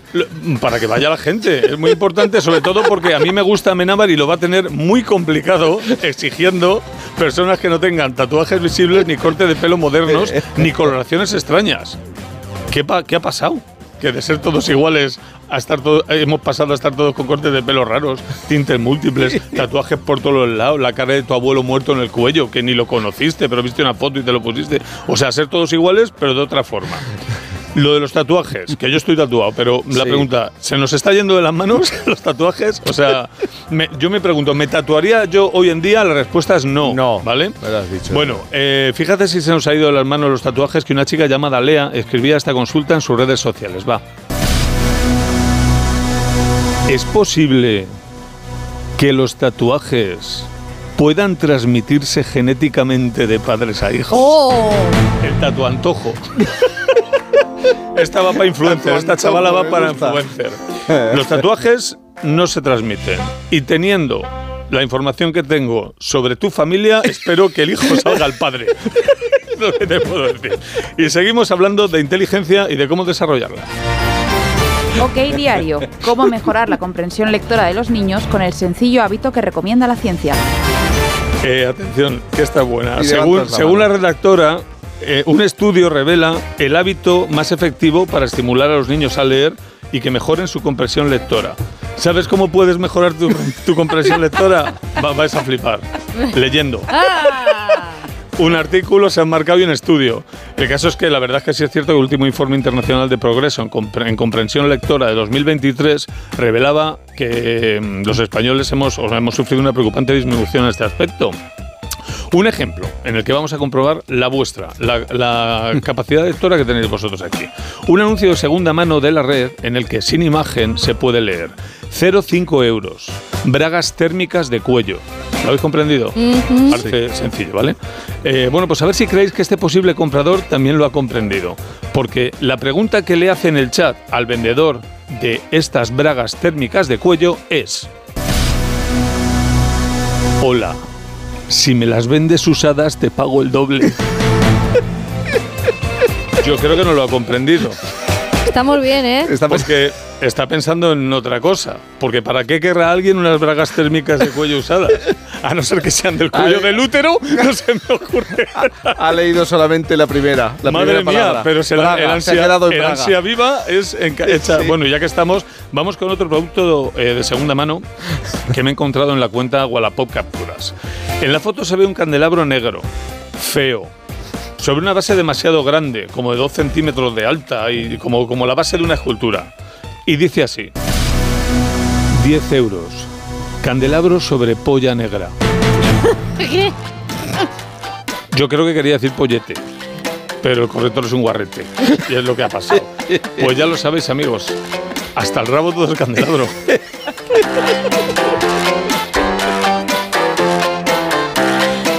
Qué sentencia final. Qué manera de. Premium, Escúchate, muy premium. de cerrar. Acaba de temblar la tumba de Eurípides, diciendo, se me tenía que haber ocurrido a mí, me cago en Zeus. Sí, por favor. El rapto de Eira, El rato de próximamente. ira, me cago en la mar. Las vacantes. Las nubes. De Aristófanes, todo. ¡Pum! ¡Quemadlo! Dejadme a mí. ya Bueno, mi premium Judith. A disfrutar del sábado. Igualmente, Jaime. ¿Y, y qué te voy a decir? A darlo ti? todo. A darlo, Vamos a todo, darlo todo. Como siempre. 24 horas al día. 24 sobre 7. Mientras haya pila, pum, pum. Un abrazo grande, Fernando. A vosotros también, disfrutad. Nosotros hacemos una, nada, nada, una parada de un minuto, porque enseguida llegan las noticias. Luego Viviana, Nacho, eh, Miguel Reyán, Boris por aquí Boris también, y Natalia Berbeque, me estoy acordando, todo un atleta. En un momento, en un momento, en un rateje, ¿eh? en un rateje. eh, aquí en Por fin no es lunes. Por fin no es lunes. Premium. ¿Cansado? Revital. Tomando Revital por las mañanas recuperas tu energía, porque Revital contiene ginseng para cargarte las pilas y vitamina C para reducir el cansancio. Revital, de Pharma OTC. Llega el final. Ya toca despedirse. De la serie que ha marcado la historia de la televisión. Os voy a llevar en mi corazón para siempre. Amar es para siempre. Últimos capítulos. De lunes a miércoles en Antena 3. Lo único que quiero es que me sigas eligiendo cada día de tu vida. Y el miércoles a las 11 menos cuarto de la noche, vive una noche inolvidable con el capítulo final y los momentos más emocionantes de la serie con sus protagonistas en Hasta Siempre Amar. El miércoles en Antena 3. La avería del coche, la universidad de Ana. No sé cómo voy a llegar a fin de mes. Tranquilo. Si alquilas tu piso con alquiler seguro, puedes solicitar el adelanto de hasta tres años de renta para hacer frente a imprevistos económicos o nuevos proyectos. Infórmate en alquilerseguro.es o en el 910-775-775. Alquiler Seguro, la revolución del alquiler. Hola Enriqueta, estoy muy contenta. Ya he terminado el plan 123 y he adelgazado 7 kilos. Incluso os he recomendado. Si lo necesitara, ¿podría repetirlo otra vez? Puedes hacerlo hasta cuatro veces al año porque limpias, regeneras y adelgazas, apto para hombres, mujeres y todas las edades. Y lo consigues en tres semanas. La primera semana sobres de piña. Depuras, desintoxicas, te deshinchas, ya bajas dos tallas. La segunda semana sobres de naranja. Renuevas y regeneras la barriga, desaparece. Y la tercera semana son cápsulas. Adelgazantes, reductoras, bajas de 3 a 7 kilos. Llámame 650 51 52 53. No son batidos, es natural, con registro sanitario muy económico y lo vas a recibir sin gastos de envío. Solo hay que llamar al 650 51 52 53. Este sábado vive el mejor deporte en Radio Estadio. En fútbol, especial atención a la visita del líder a uno de los estadios clásicos. Desde Mestalla, Valencia, Real Madrid. Además, Rayo Cádiz, Getafe Las Palmas y Sevilla Real Sociedad. Con las paradas habituales en los estadios de Segunda División, la Liga ACB de baloncesto y la narración de la primera carrera del Mundial de Fórmula 1, el Gran Premio de Bahrein. Este sábado desde las 3 y media de la tarde, todo el deporte te espera en Radio Estadio, con Edu García. Te mereces esta radio. Onda Cero, tu radio.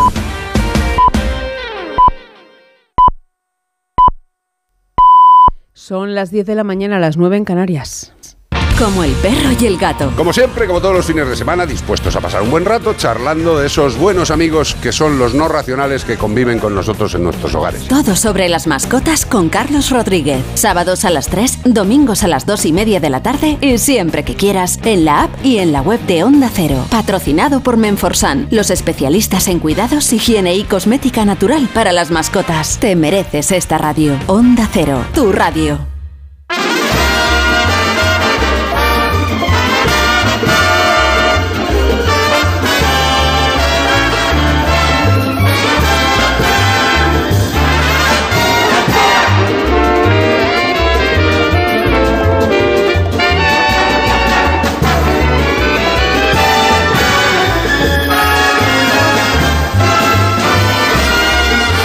Es muy tarde, las 10.06, las 9.06 en Canarias. No me miréis así, Boris, no me mires. Termina el. el- el- pero No, porque si, Rubén- si eso parece una paella lo que traes, no es un Te sándwich, por el devora. tamaño. A, a a Rubén Lororiza que come en pantalla y que también que carraspee la voz, le parece espantoso. Le parece. Y como está escuchándonos ahora mientras entrenan, Sí. me siento, me siento muy preocupado. Pero no te ve, no te preocupes. Preferiría hablar más bien del verde que has escogido. ¿Qué quieres decir, Boris? Es que creo que el, el- bueno, lo de que el que se viste de verde por guapo se tiene, es verdad. Es Pues venimos los Pues tres de verde. sí, No, tres. no caigas tú en eso, no caigas tú en No, eso. bueno, porque es que el, el el verde al parecer es un color que se impone muchísimo este año. Sí. Empezamos el año preguntando qué El colores color, iban a ser. color. Y a mí se me olvidó decir que realmente es el verde. Iba a ser el verde, azul bebé, pues ya no. Pero el, azul- el azul bebé es más o menos el que llevo yo, yo creo que se ha quedado atrás, ¿entiendes? Azul bebé, más o menos. ¿tú, ¿Tú cómo te sientes con la desaparición de esta señora de 102 años, Iris Hadfield? Iris Que es muy interesante porque esta señora de repente... Ella no tenía problema con el color. no tiene ningún problema con el color. Lo llevaba a todos, ella siempre. Nacho, buenos días. Buenos días. días. Exacto, Hola, porque hola. era- te- tenía un poco a lo mejor esa habilidad de Natia Bascal, que no tiene la misma Total. edad y que está viva, pero que Natia Bascal dice esa cosa de que ella no puede explicar cómo se ponen las cosas, simplemente las cosas parece que vienen a ella como un imán. ¿entiendes? Ah, pero eso ella como- como- claro, ella se pone todo encima y entonces de repente lo ve, ve que está bien y sale. No me lo creo. ¿Entiendes? Pero eso es un arte. Ni tú tampoco te lo crees. no, Ni yo tú sí me lo creo, yo sí me lo creo, yo, ni- yo lo Que ella al azar- Sí, no, no, que ella se, coloca delante de las cosas y todo aparece. Viene a ella, se coloca. Y le quedan encima, y todo perfectas, queda y le quedan perfectas, y el color, y combinado. Y, co- y combinado o descombinado, que es un poco también la cosa. Ella se define como la creadora del mix, del mix de Eh, todo, eh, de exacto. tendencias, De de, colores, de de marcas, marcas. exacto, Claro, porque- caras. porque tiene muy don. baratas. tiene- en realidad ella es como una nevera y el resto de las cosas son imanes, ¿sabes? Esos imanes que se quedan pegados a la gente. De los Entonces, No sé si equipararla a una nevera es lo bueno, que más no, no, puede- es una, nevera, una nevera muy delgada, muy simétrica y, y desde luego legendaria, ¿no? Porque Nati es legendaria.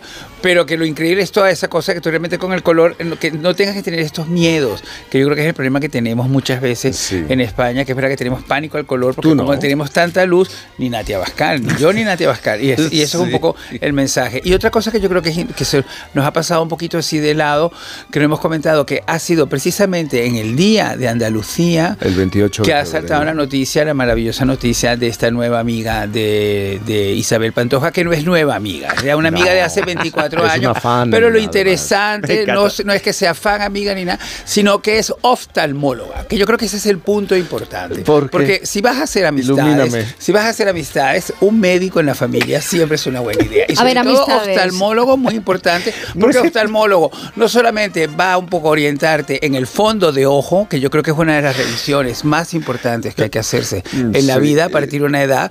Yo me hago fondo de ojo, pero no sabes cómo, muchísimo. Ah, es muy el fondo de ojo revela mucho. ¿entiendes? El fondo revela de mucho ojo, de la salud y es muy a importante. partir de los- la próstata Eso- también. eso- no, y solamente lo tiene, bueno, la próstata de los varones, pero, la- pero que te quiero decir que el fondo de ojo solamente lo puede hacer una buena persona, una persona profesional. no Una buena persona. No puede venir alguien a casa y decir, te voy a hacer un fondo de ojo y no, pues tiene que ser bien hecho. Y además, en el mundo, eh, no solamente andaluz, sino también en el mundo de la Sí, folclórica, sí. una oftalmólogo no solamente es buena para lo del fondo de ojo, sino también para el mal de ojo. Para el mal- Que ah, que todo lo- muy en cuenta. Eso, esto yo creo que esta persona es una protección, ¿comprende? esta nueva amiga O sea, Mariló, según tú, es una protección. es una deberíamos protección. tener todos lo mismo que mm, un sistema antiincendios o una alarma en casa, también una oftalmóloga.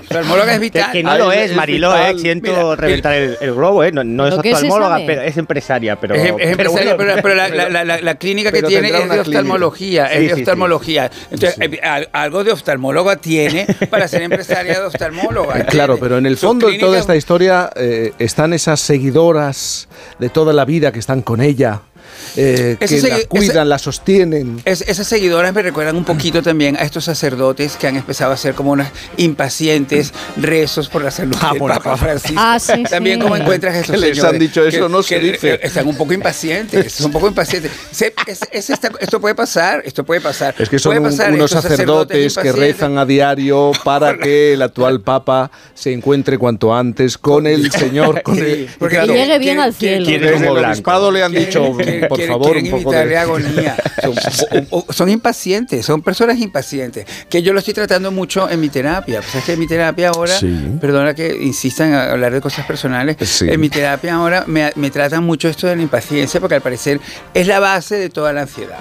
Tú, pero tú eres muy impaciente, yo no te Hombre, veo muy y yo creo que el mundo entero es muy impaciente. la Sí, gente eso está es- con una, la gente vive una tensión permanente, ¿entiendes? Y entonces tienes que aprender a controlar tu ¿Y impaciencia. qué, y qué has aprendido tú? Eh, Muy poco. Pero estoy, estoy, estoy con muchísimas ganas de aprender más. Te quiero decir, o sea, Primera estoy, muy- fase. estoy, estoy enfocado en aprender más. Entonces, por ejemplo, ayer cuando estaba leyendo esto de, la- de los sacerdotes, me quedé pensando, estos caballeros tienen que hacer mi terapia, porque eh, lo- la- el fondo de ellos, que no es fondo de ojo, el fondo de ellos es bueno, ¿entiendes? Ellos quieren evitar dolor, todo Sí, este tipo de cosas, ¿entiendes? sí, pero muy en el pero- fondo. pero la impaciencia, la, la impaciencia trastoca todas estas cosas. Y ahí está el ejemplo al que quiero llegar. No podemos ser impacientes. Vivimos es- estos estados de ansiedad tan grandes que vivimos es porque nos exigimos una especie como de, de- de- de metas que realmente son la mayoría de ellas imposibles. Sí. ¿Entiendes? Convertimos las cosas positivas en, en angustias, en, en tragedias. Pues sí que te Eh, está funcionando porque la terapia, ¿eh? Sí, no, te lo digo, si es que la terapia, lo importante de la terapia, Traslación de terapia. lo importante de la terapia es hablar y sobre todo tener a alguien que te escucha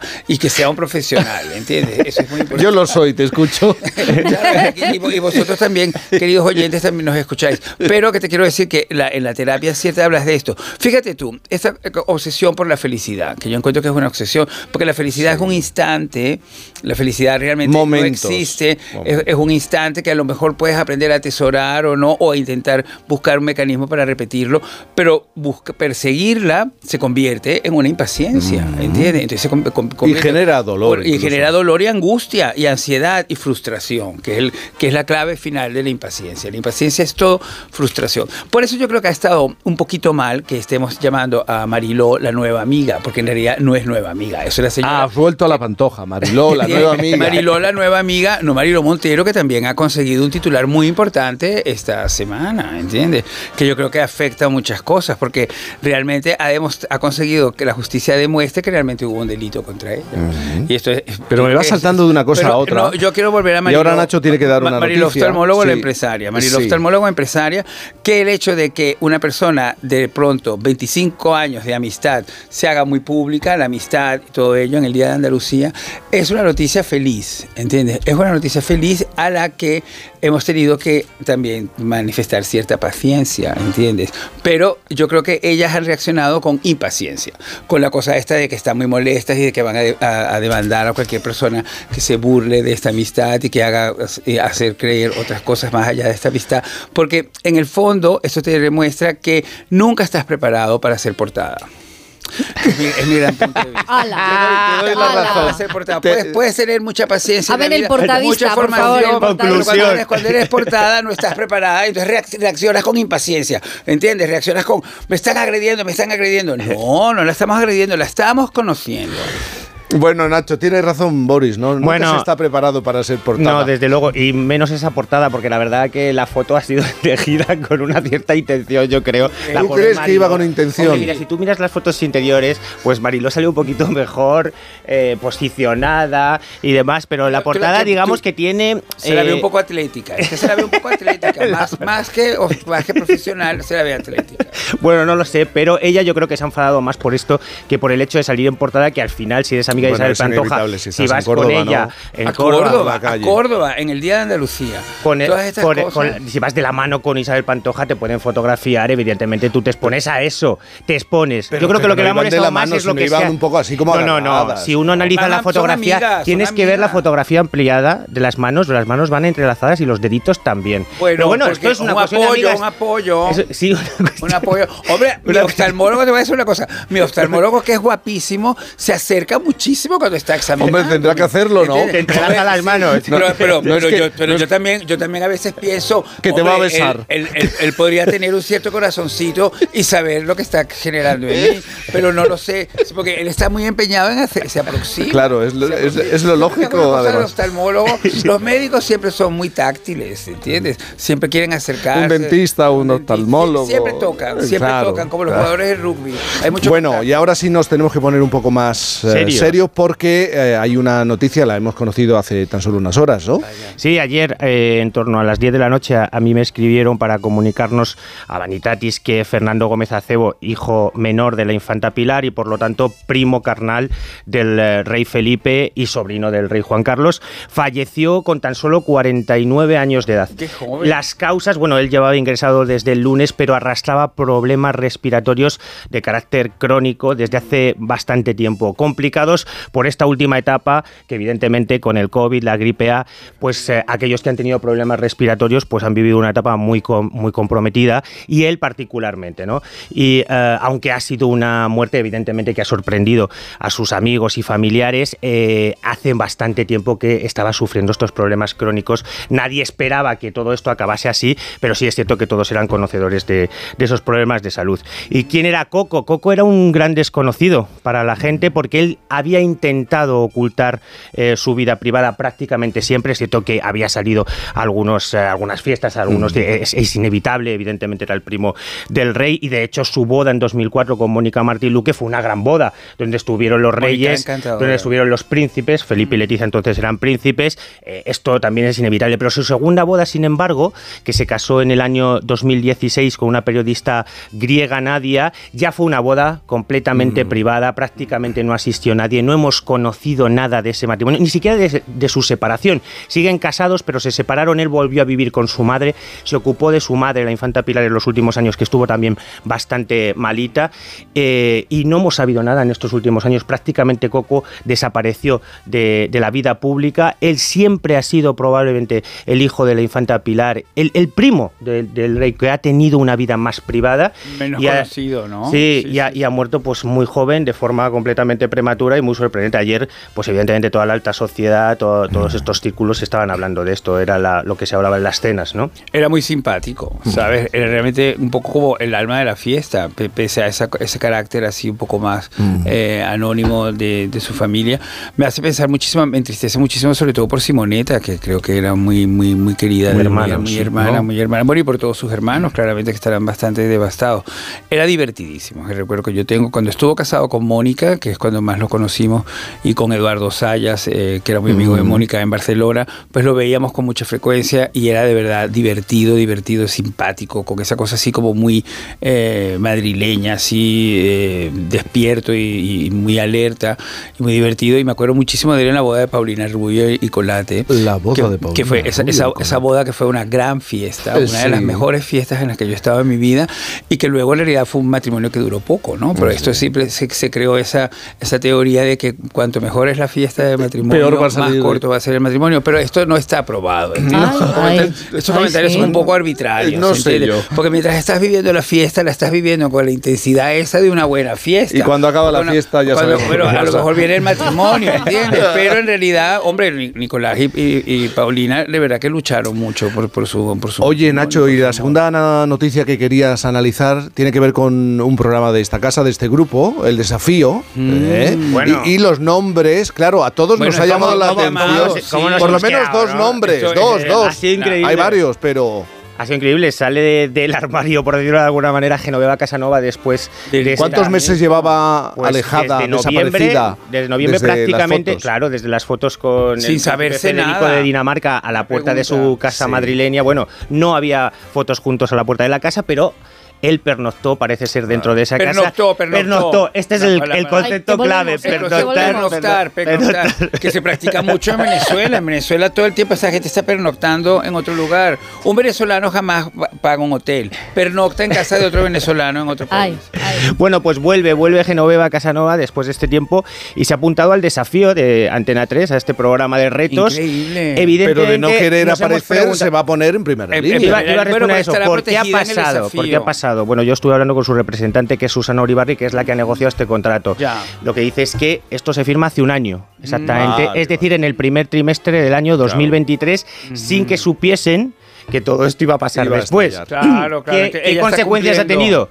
Que ella, evidentemente, ahora no tenía las mismas ganas de ir que hace un año Pero y ahora- que probablemente si ese contrato hubiese estado negociado ayer y no hace un año, eh, La los serían muchísimo mayores porque el caché de esta señora se ha multiplicado y mucho. De hecho, le han llegado a ofrecer, eh, y esto me consta, no este programa, eh, un programa de televisión, Mm. 80.000 euros por una sola noche, 80.000 euros por una sola noche, y le estaban llamando de marcas, por ejemplo, conozco una marca de zapatos, ofreciéndole contratos que ella ha rechazado solo por el hecho de no querer enfrentarse No de momento A a, la- las a la- cámaras o a los fotocoles. Sin embargo, es- sí que es cierto que aquí en el desafío no hay que hablar de tu vida privada. Para nada, no para te van a hacer preguntas Ay, de ningún Aquí Tienes vas que a cumplir los desafíos. Yo hice el desafío, Sí. aunque pasé sin pena ni gloria porque quedé de último. Bueno. Es que no entrenabas, ¿eh?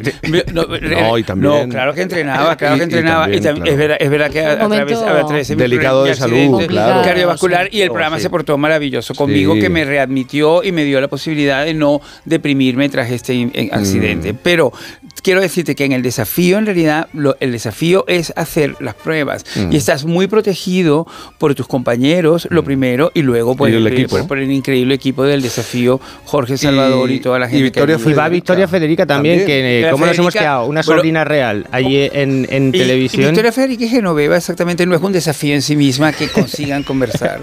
No, no por nada, porque, porque son personas. Genoveva está apagada en el hecho de que no quiere hablar.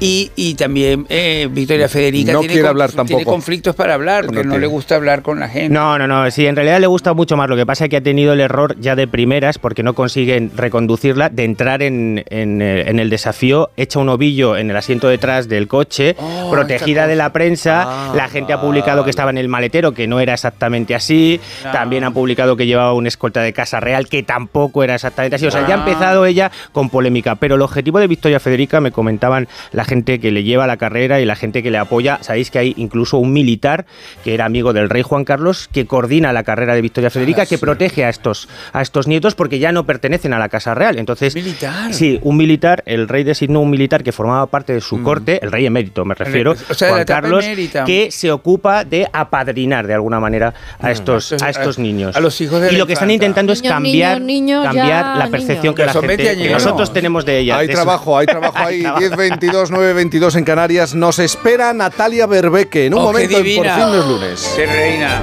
Con Cantizano.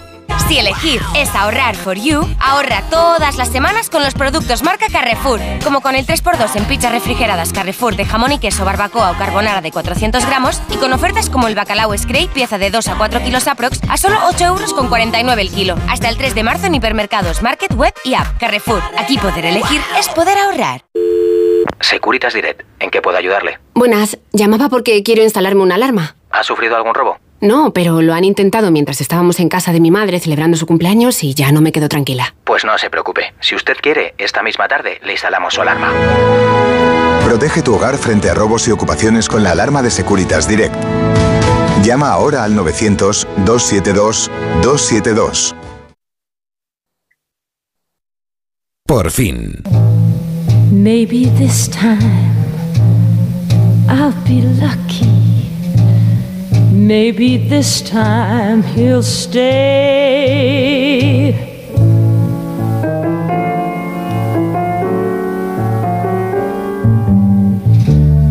Maybe this time, for the first time. Sabemos que la persona que nos está escuchando, que me está escuchando, ha cantado muchas veces esta canción. Quizá tenga ganas de hacerlo en este momento, pero claro, es un poco tímida. Creo, ¿eh? ¿Alguna vez que otras se ha llegado a sorprender a sí misma, como cuando se postuló, se autoincluyó, se presentó, eh, reclamó su participación en una película. Hace ya 20 años. Ahí demostró su gran talento como actriz. Pobre viejo. Ahora parece que le entró la culpa. Quiere pasar más tiempo conmigo. Bueno, quiere que me vaya con él a España.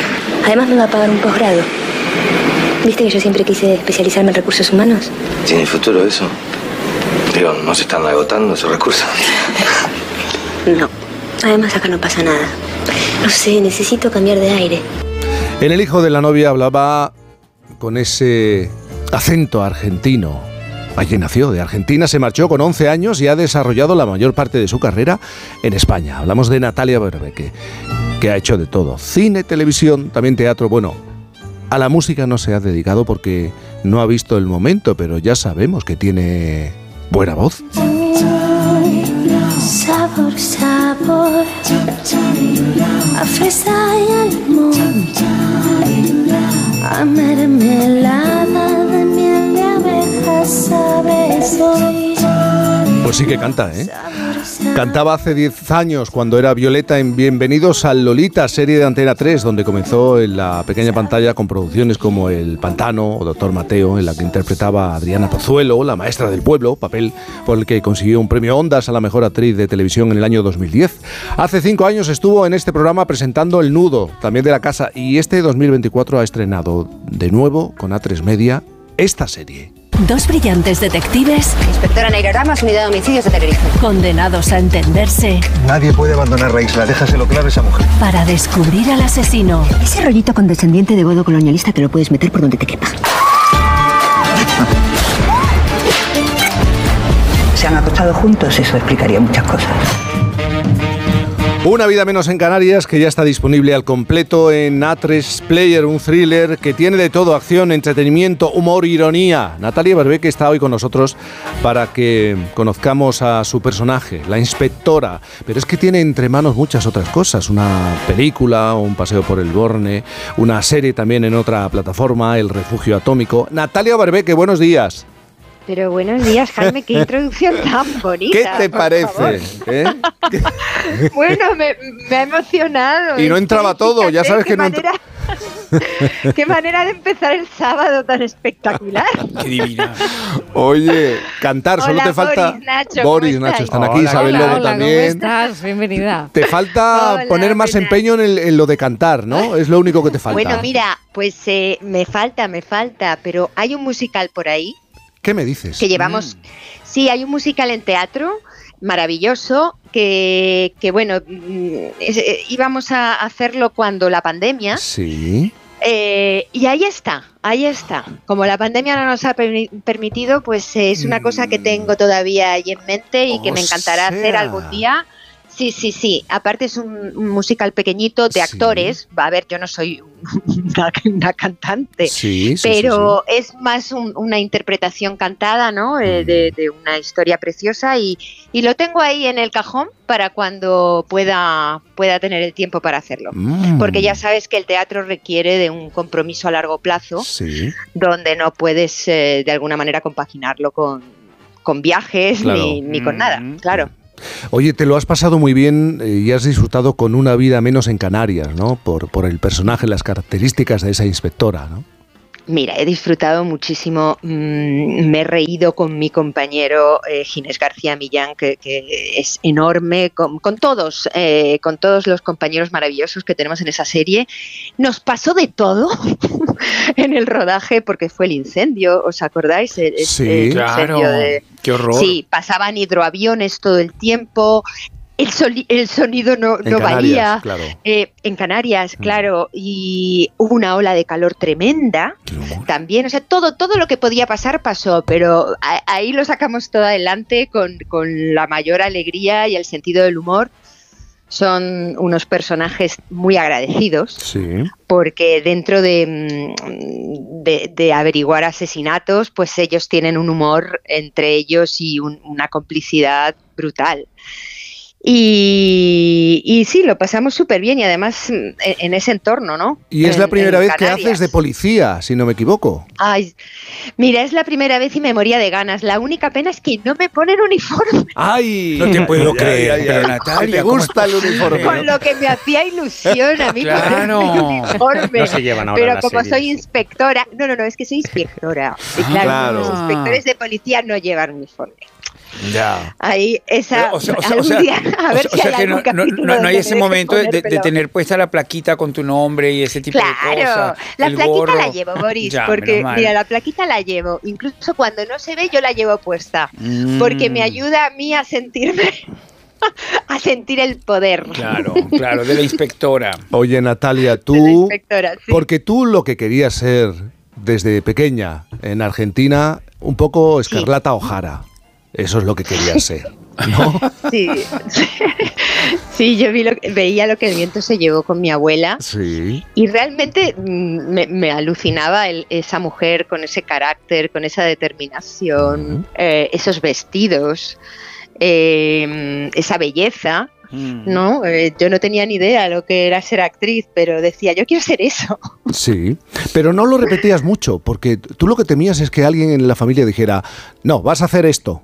¿No? No, no, dices lo de ser actriz. Sí. Sí, sí lo dije, claro que lo Ah, dije de pequeña. Lo que pasa es que nunca se, se tomó muy en serio. Entonces llega un momento que tú te callas y dices, bueno, pues cuando ya tenga edad, pues ya lo haré. Ya, ya, Cuando ya tenga la edad de hacerlo, ya lo haré para que, ¿sabes? Era como mm, lo típico que dicen, sí, todas las niñas quieren ser actrices, todas las niñas quieren tal, cual. No me toman en serio, bueno, pues ya lo haré yo.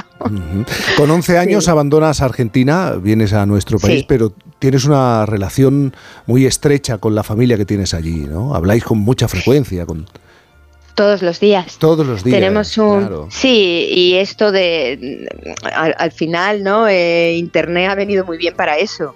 Eh, antes era con el Skype, eh, ahora con WhatsApp ya estamos comunicados constantemente. De hecho, eh, somos un grupo familiar que, que, bueno, somos eh, Buenos Aires, Madrid, Los Ángeles, que es donde está mi familia repartida. Sí. Entonces, eh, e- ese grupo no para, no para a todas horas. Sí, Voy a volver a la música porque te hemos escuchado en Bienvenidos al Lolita, pero también es mítica tu escena en El otro lado de la cama, una película que fue muy aclamada, la más Sí, taquillera del momento. Vamos a escuchar. Sí. Hay una cosa que te quiero decir que es importante al menos para mí. Toda la noche estuve sin dormir porque una frase de tu boca quiero escuchar.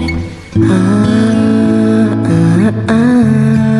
Otro lado de la cama se estrenó en la quinta edición del Festival de Málaga que eh, empieza este fin de semana. En el año 2002 consiguió la Biznaga de Oro, premio a la mejor dirección y el galardón del público mala- malagueño. Se convirtió en la película española más taquillera del año, una de las más importantes en tu carrera. Sí, sí, la verdad es que fue una serie que, que tuvo una película que tuvo muchísimo éxito.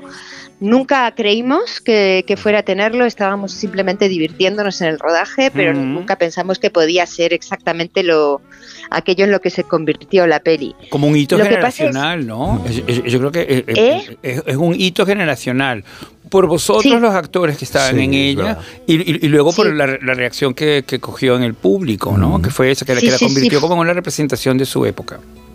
Totalmente, fue, fue algo impresionante, algo de lo que me enteré yo luego porque yo eh, estuve en el estreno y luego estuve un año rodando fuera. Ajá. Y, y cuando volví ya la peli era un super éxito aquí del que, que yo desconocía totalmente. Sí, sí, sí, sí. En- Natalia, hemos hablado de cantar, de interpretar y te tengo que preguntar por el teatro, porque eh, tú realmente disfrutas muchísimo con el teatro, pero durante mucho tiempo le tenías miedo y no querías subirte a las tablas hasta que llegó qué obra.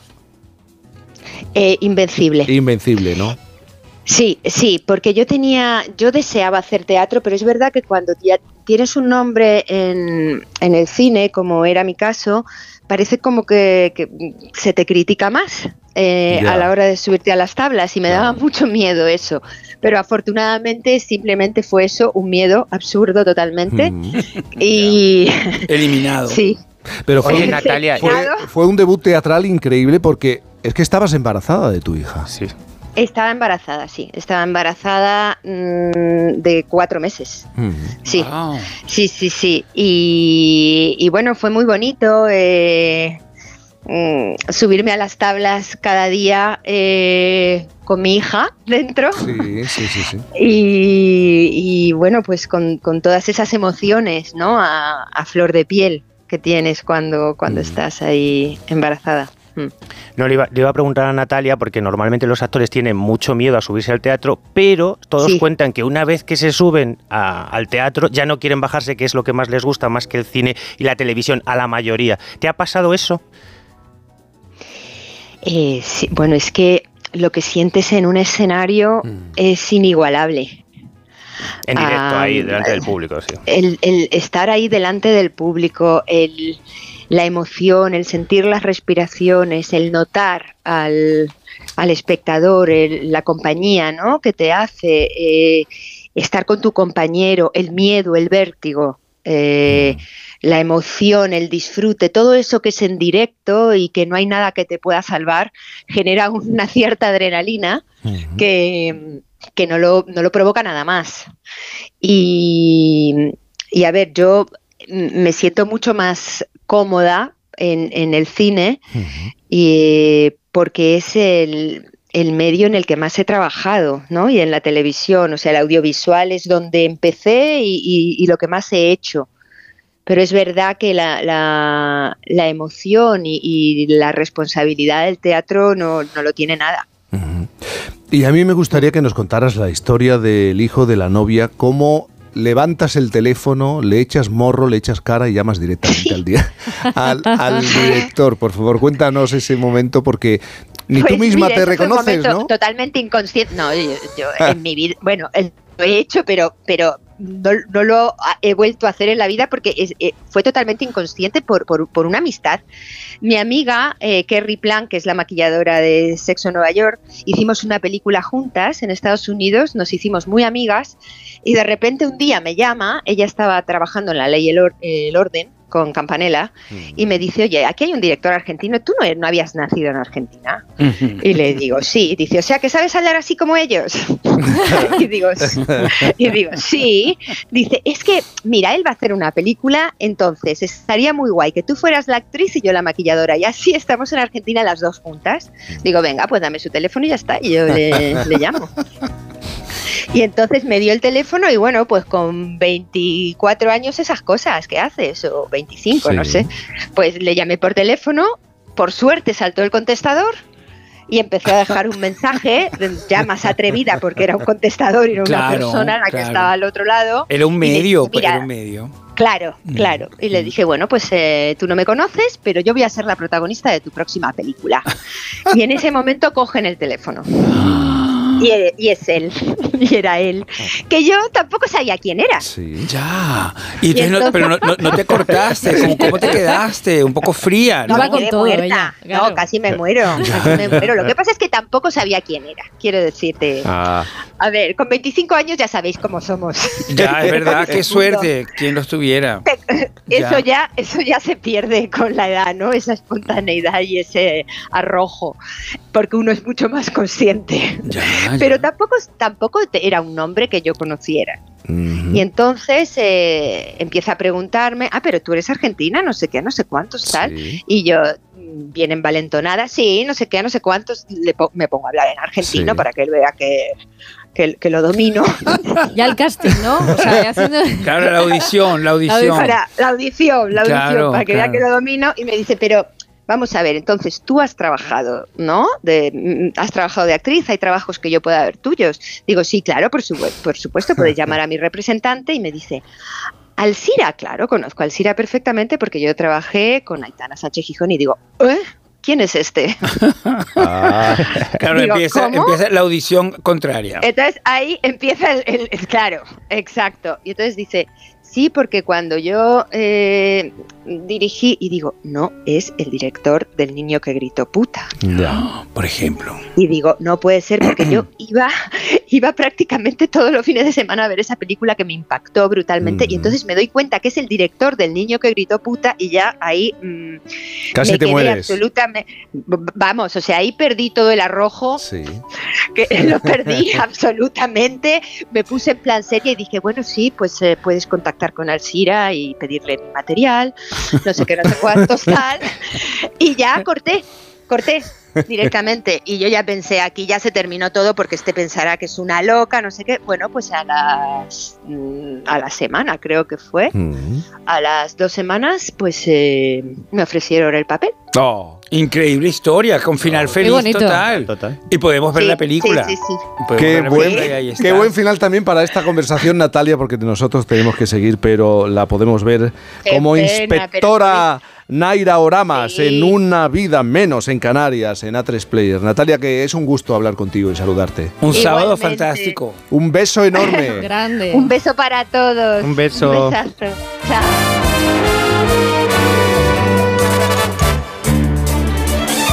Por fin, no es lunes. Con Cantizano. Llega el final. Ya toca despedirse. De la serie que ha marcado la historia de la televisión. Os voy a llevar en mi corazón para siempre. Amar es para siempre. Últimos capítulos. De lunes a miércoles en Antena 3. Lo único que quiero es que me sigas eligiendo cada día de tu vida. Y el miércoles a las 11 menos cuarto de la noche. Vive una noche inolvidable con el capítulo final y los momentos más emocionantes de la serie con sus protagonistas en Hasta Siempre Amar. El miércoles en Antena 3. Bienvenidos a una nueva temporada de Fórmula 1 en Dazón. Fernando está listo, Carlos preparado y nosotros dispuestos a vivir con pasión cada gran premio, porque la Fórmula 1 nos corre por las venas. Vívela solo en Dazón desde 19,99 euros al mes.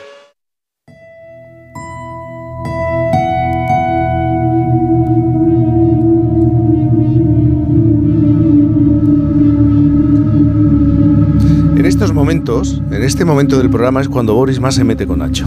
Bueno, bueno, porque, no, porque pensando, lo estás pensando, lo estás meditando. No seamos impacientes, no seamos No seamos impacientes. Estoy escuchando y estoy muy atento a lo que va a sugerir Porque- y luego voy a, voy a hacer mi pregunta. Efectivamente. Claro. Bueno, porque Nacho oh, viene cada sábado aquí realmente a hablar de lo audiovisual, de hacer crítica, hacer crítica audiovisual. Y hoy Boris quiere hablar. ¿Has visto Reina Roja? Eh, quiero escuchar mucho lo que va a decir. ¿no? Bueno, y luego ya tomas la decisión porque vas a hacer lo contrario. No, no, Sí, no, sí. no. O sea, Tengo él preguntas. quiere escucharme a- Sobre- es sobre como los juicios, quiere escuchar al Esto es primer así. testigo. Como estáis tan impacientes, pues nada, os voy a, os voy a complacer. Tengo una pregunta que hacerte con Pero- respecto pero a si no Reina Roja, hablar. Porque aún no vas a hablar de ella, pero yo he visto el tráiler y he notado ciertos elementos sobrenaturales en esta historia. ¿Me los confirmas? y tú- Porque tu relación con lo sobrenatural hay un precedente Ah, bueno, que es no verdad es que no le gusta nada. no Aquí no hay, nada. no hay muchos elementos sobrenaturales. Se Oh, trata de, de la, la persona más inteligente del mundo, que es española, bueno, tiene ascendencia británica, eh, participa en Reina Roja, que es un grupo de investigación de crímenes. Y ella, como es tan inteligente, va ayudando a los investigadores a descubrir un poco quién puede ser el asesino. Esta es la trama del el libro que, de Juan Gómez Jurado, que es la base de esta serie, que nos habían prometido que era la serie española del año. Venía publicitada de esta manera. Y, Y han cumplido la real- promesa. Realmente no. Empezamos así. eh, da- date cuenta que ya hemos hablado aquí de Valenciaga eh, en el mes de enero Ya. y solo Valenciaga ya es mejor que, que esta Ah, serie que Reina Roja. No es. No, déjame, de verdad? déjame, no es tan mala Reina Roja. eh, de hecho, es bastante mejor que la novela porque estamos ante un fenómeno. Juan Gómez Jurado, conocéis al autor. No quiero más enemigos, pero que ya tengo unos pocos después de las intervenciones que hago aquí. Pero Juan Gómez Jurado es este autor que está vendiendo tantísimo. Bueno, yo creo que es a- ahora mismo el autor español vivo que más vende, pero sus novelas son como novelas rápidas, es decir, escritas así de una manera poco fina. Yo he leído alguna, eh, todo arde Mucho para mérito, intentar. una novela rápida para tiene un mérito enorme, Bueno, sí, perdona. vale, Boris, tiene un Todo el mundo quiere escribir una novela rápida, perdona. Sí. Hay- hay- Y- Andy y Warhol ojo. decía, si yo pudiera haría un cuadro al mes, ¿entiendes? Que es algo fantástico. Es verdad, pero mira, hay una diferencia clara entre escribir una novela y escribir un guion. Y yo creo que lo que escribe Juan Gómez Jurado, y yo sé de lo que estoy hablando porque he leído mucho guion, son guiones de blockbuster americanos. Que creo que él ha visto más películas que libros ha leído. Tengo esa sensación. Entonces me parecía raro, de verdad, después de leer alguna de sus novelas, que nadie hubiese adaptado a la gran pantalla teniendo en cuenta, o a la pequeña pantalla, teniendo en cuenta el éxito que había tenido y que en realidad son guiones para el cine y para la televisión, ya. Ninguna de sus obras. Y Reina Roja es la primera obra que se adapta y he de decir que es mejor la, la serie que el libro. Ya. Eh, porque es fácil al final, porque en realidad es, es, es un guion, lo que hace él son guiones y, y es mejor la serie que el libro. No es la primera vez que pasa, hay muchísimos ejemplos. Eh, Psico- Psi- Psicosis, por ejemplo, es bastante mejor la película que muchísimas películas de eh, Kubrick, que a mí Pero me Psicosis encantan. viene precisamente Sí. porque él había hecho el programa de televisión, Sí. Hitchcock, y entonces había cogido este, ese sentido de poder... ¿De guion? De, de- de guionizar un Bueno, poco más siempre que me sus- pongáis a, a- a Gómez Jurado en la línea de Hitchcock y Kubrick y tal. ¿A ti te gusta ah, para mucho mí Gómez bien, Jurado? Para mí bien. ¿A ti te gusta mucho Gómez Jurado? Sí, me gusta mucho. Me Como gusta mucho. No he visto la serie. Hemos empezado Estoy bien. ciega. No he visto hemos la, empezado la bien. Pero yo creo que serie. el punto de Nacho es No la he importante. visto. No, no, no, no se lo desprecie. No Yo se lo creo que no, son no, para novelas nada. para leer Hablo un eh, poco a en el ciegas. avión. Es decir, eh, es que yo no, no- no- de verdad que no las desprecio, que lo que pasa es que no es alta literatura, yo lo siento en el alma. Tampoco Pérez Reverte hace alta literatura en los libros de la triste, pero son muy entretenidos. Eh, Esto es así. Hay Es- esto- entretenimiento esto es en lo la que hay. Aquí hay literatura. eh, entretenida, rápida, Exacto. los diálogos son simples, pero muy efectivos, porque al final lo que vas creando siempre acaba en alto. No sé si Juan Gómez Jurado lo que hace es capítulos cortos que siempre acaban en alto. Entonces tú quieres seguir leyendo. Claro, Entonces, ahí Claro, estás. por eso, es decir, atrapa al lector, pero eso es una película. Bueno, pero también, también Así es se una construyen fórmula. los guiones de las Nacho, películas. Nacho, hay Siempre que, acaban las es una en fórmula. Yo, yo- a mí me encanta dejar siempre en alto. Eso se llama, eso se llama en el mundo de los guiones de televisión, que yo lo creo, se llama el cliffhanger. ¿Entiendes? Entonces tú tienes que dejar esa especie como de Sí. acantilado en el que el espectador se siente cómodo de estar para ver si se tira o se echa para atrás o regresa. Y entonces ese, ese criterio yo creo que es interesante en Entonces la hora de escribir. Juan Gómez Jurado no escribe mal, Ya. escribe otra cosa, que no son novelas. Escribe otra cosa, pero al final, Pero al final entonces, Reina resumiendo- Roja, resumiendo Reina la Roja, serie, Reina le ha encantado. Es Sí. serie, es novela. No, la serie no es lo que nos habían prometido, no es la mejor serie del año, la mejor serie Ya, española del año, pero es una serie que, como los libros de Juan, entretiene y que quiere seguir viendo porque siempre acaba en alto, permanentemente acaba en Ay, alto. eh, va, Así que no ¿Te, te ha quedado claro, Boris? Pues ya sabes, tienes que ver la serie. No, y, y- y- y- esperar a que me dejen alto. Pero yo lo que no quiero es perder esta di- di- dialéctica con, con, con Nacho, que Hombre, es muy claro. interesante. Por- con lo cual, vuelvo a lo mismo. ¿Otra vez vas a volver? ¿Te, te gusta, Nacho, al final? Pero escúchame. Si, Después si hay un elemento sobrenatural, co- ¿cuenta con tu apoyo o no en, en Depende, una depende, ficción? pero No, en, en este claramente caso no, no. hay No. elementos sobrenaturales, todo depende. Porque lo que, que lo que te molesta es lo Oye. sobrenatural que te parece artificioso y a ti no te gusta lo artificioso. ¿no? Yo soy artificioso. Ya, pero no te gusta, pero no te gusta lo artificioso. Yo primero. Ya. Claro. Oye, tenemos que avanzar y llegar a las 11 y no me quiero resistir. Le hemos preguntado, le vamos a empezar a preguntar a los oyentes por ese primer escritor que, que te marcó siendo niño. Ese Mm. primer, a ese, ese libro al que vuelves, ese libro que leíste siendo niño, A ver, y que Antonio. vuelves cada cierto tiempo. Ya, estoy Eh, a través del 620-621-991, que nos envíen una nota, una nota de voz. Boris, ¿Por qué me miras a mí? Porque yo estaba, estaba intentando acordarme del nombre de este señor jurado, que estaba hablando, a ver si yo me lo he leído, pero no. Pero bueno, hombre, yo creo, yo, yo diría, he oído esta mañana que cintaban el Principito y todas estas Sí. cosas. Es verdad que a mí el Principito me, me entusiasmó muchísimo, luego vi la película y la película también me enloqueció porque Sí. el, el chico era muy mono, pero yo creo que a mí lo que me ha gustado siempre es Oliver. Ol- Oliver Twist, porque yo Dickens fue una cosa muy grande y luego también la película fue otro gran momento en mi vida.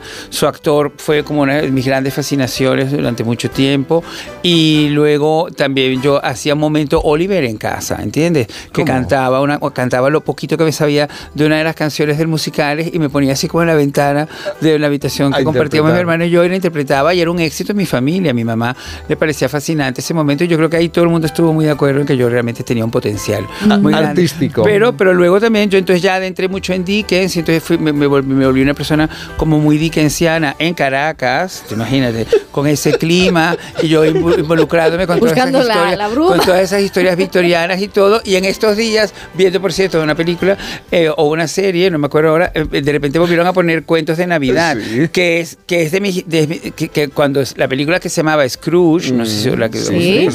Cuando, cuando hicieron Mr. Scrooge, la película que es también de esos años, de los 60, principios de mi, de mi vida. Entonces, de repente, la película eh, era capaz de crear en mí un estado de terror horrible con el famosísimo fantasma de las Navidades futuras, que es el peor de los fantasmas. Necesitas una serie, Boris, ahora mismo. Bueno, Sí. todos, ¿eh? Todos los que No, seáis hago súper fan de sí. Dickens. Dickensians. Dickensians. Es maravillosa. Claro, porque sobre todo La esta semana que viene hablamos de... de Eh, Dickens. no me líes, es maravillosa, por favor, no me Nacho, pero vela con cariño, la magia. Vela con es cariño. Con espíritu infantil, Nacho. con- con, el niño que, que llevas dentro. Nada, nada. ese- Una, pero, pero una cosa. Somos directores frustrados, por eso hablamos mal de Eh, eso. Bueno, o, o- o también guionistas, pero que te Y quiero decir, guionistas guionistas frustrados, frustrados, porque yo, yo, yo, yo, yo salí de guionista y creo que me encantaría volver a recuperarlo.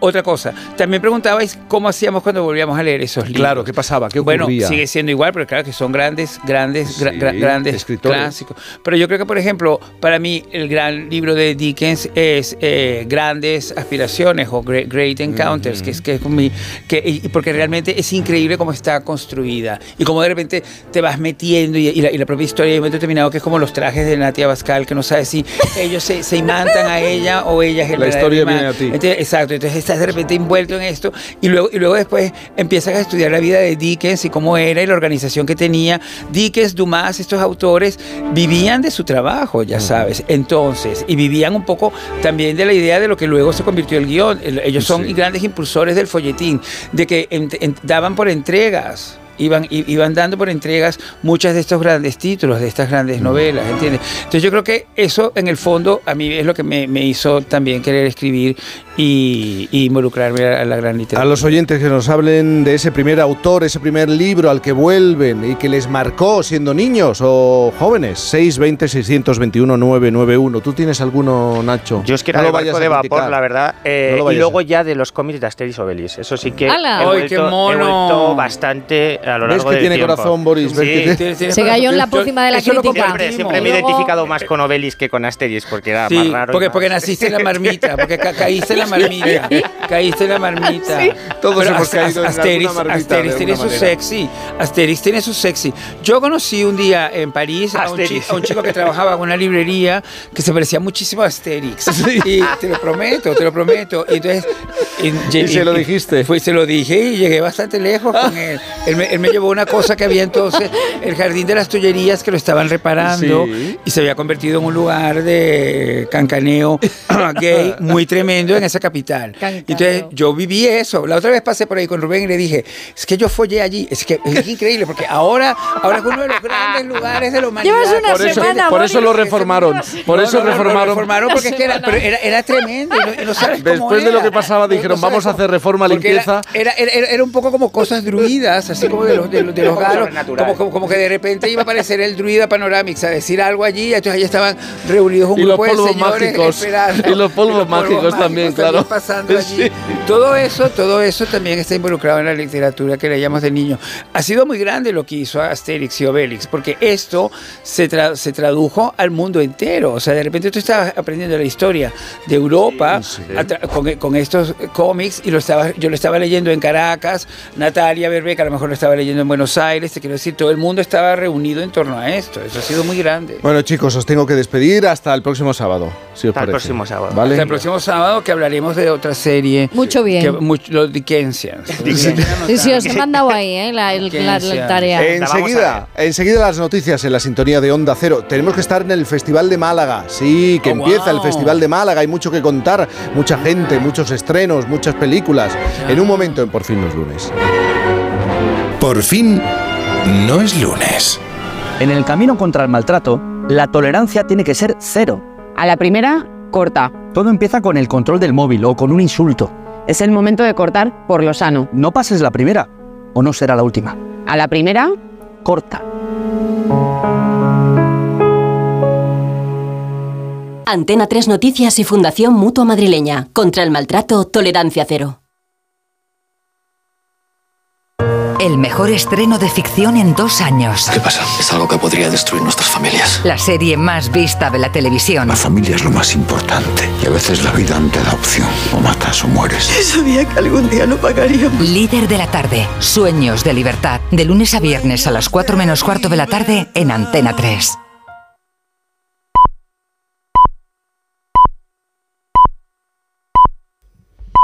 Son las 11 de la mañana, las 10 en Canarias.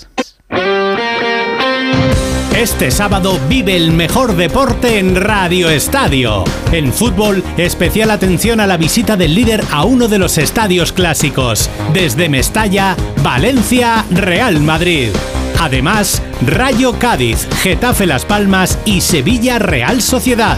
Con las paradas habituales en los estadios de Segunda División, la Liga ACB de baloncesto y la narración de la primera carrera del Mundial de Fórmula 1, el Gran Premio de Bahrein. Este sábado desde las 3 y media de la tarde, todo el deporte te espera en Radio Estadio, con Edu García. Te mereces esta radio. Onda Cero, tu radio.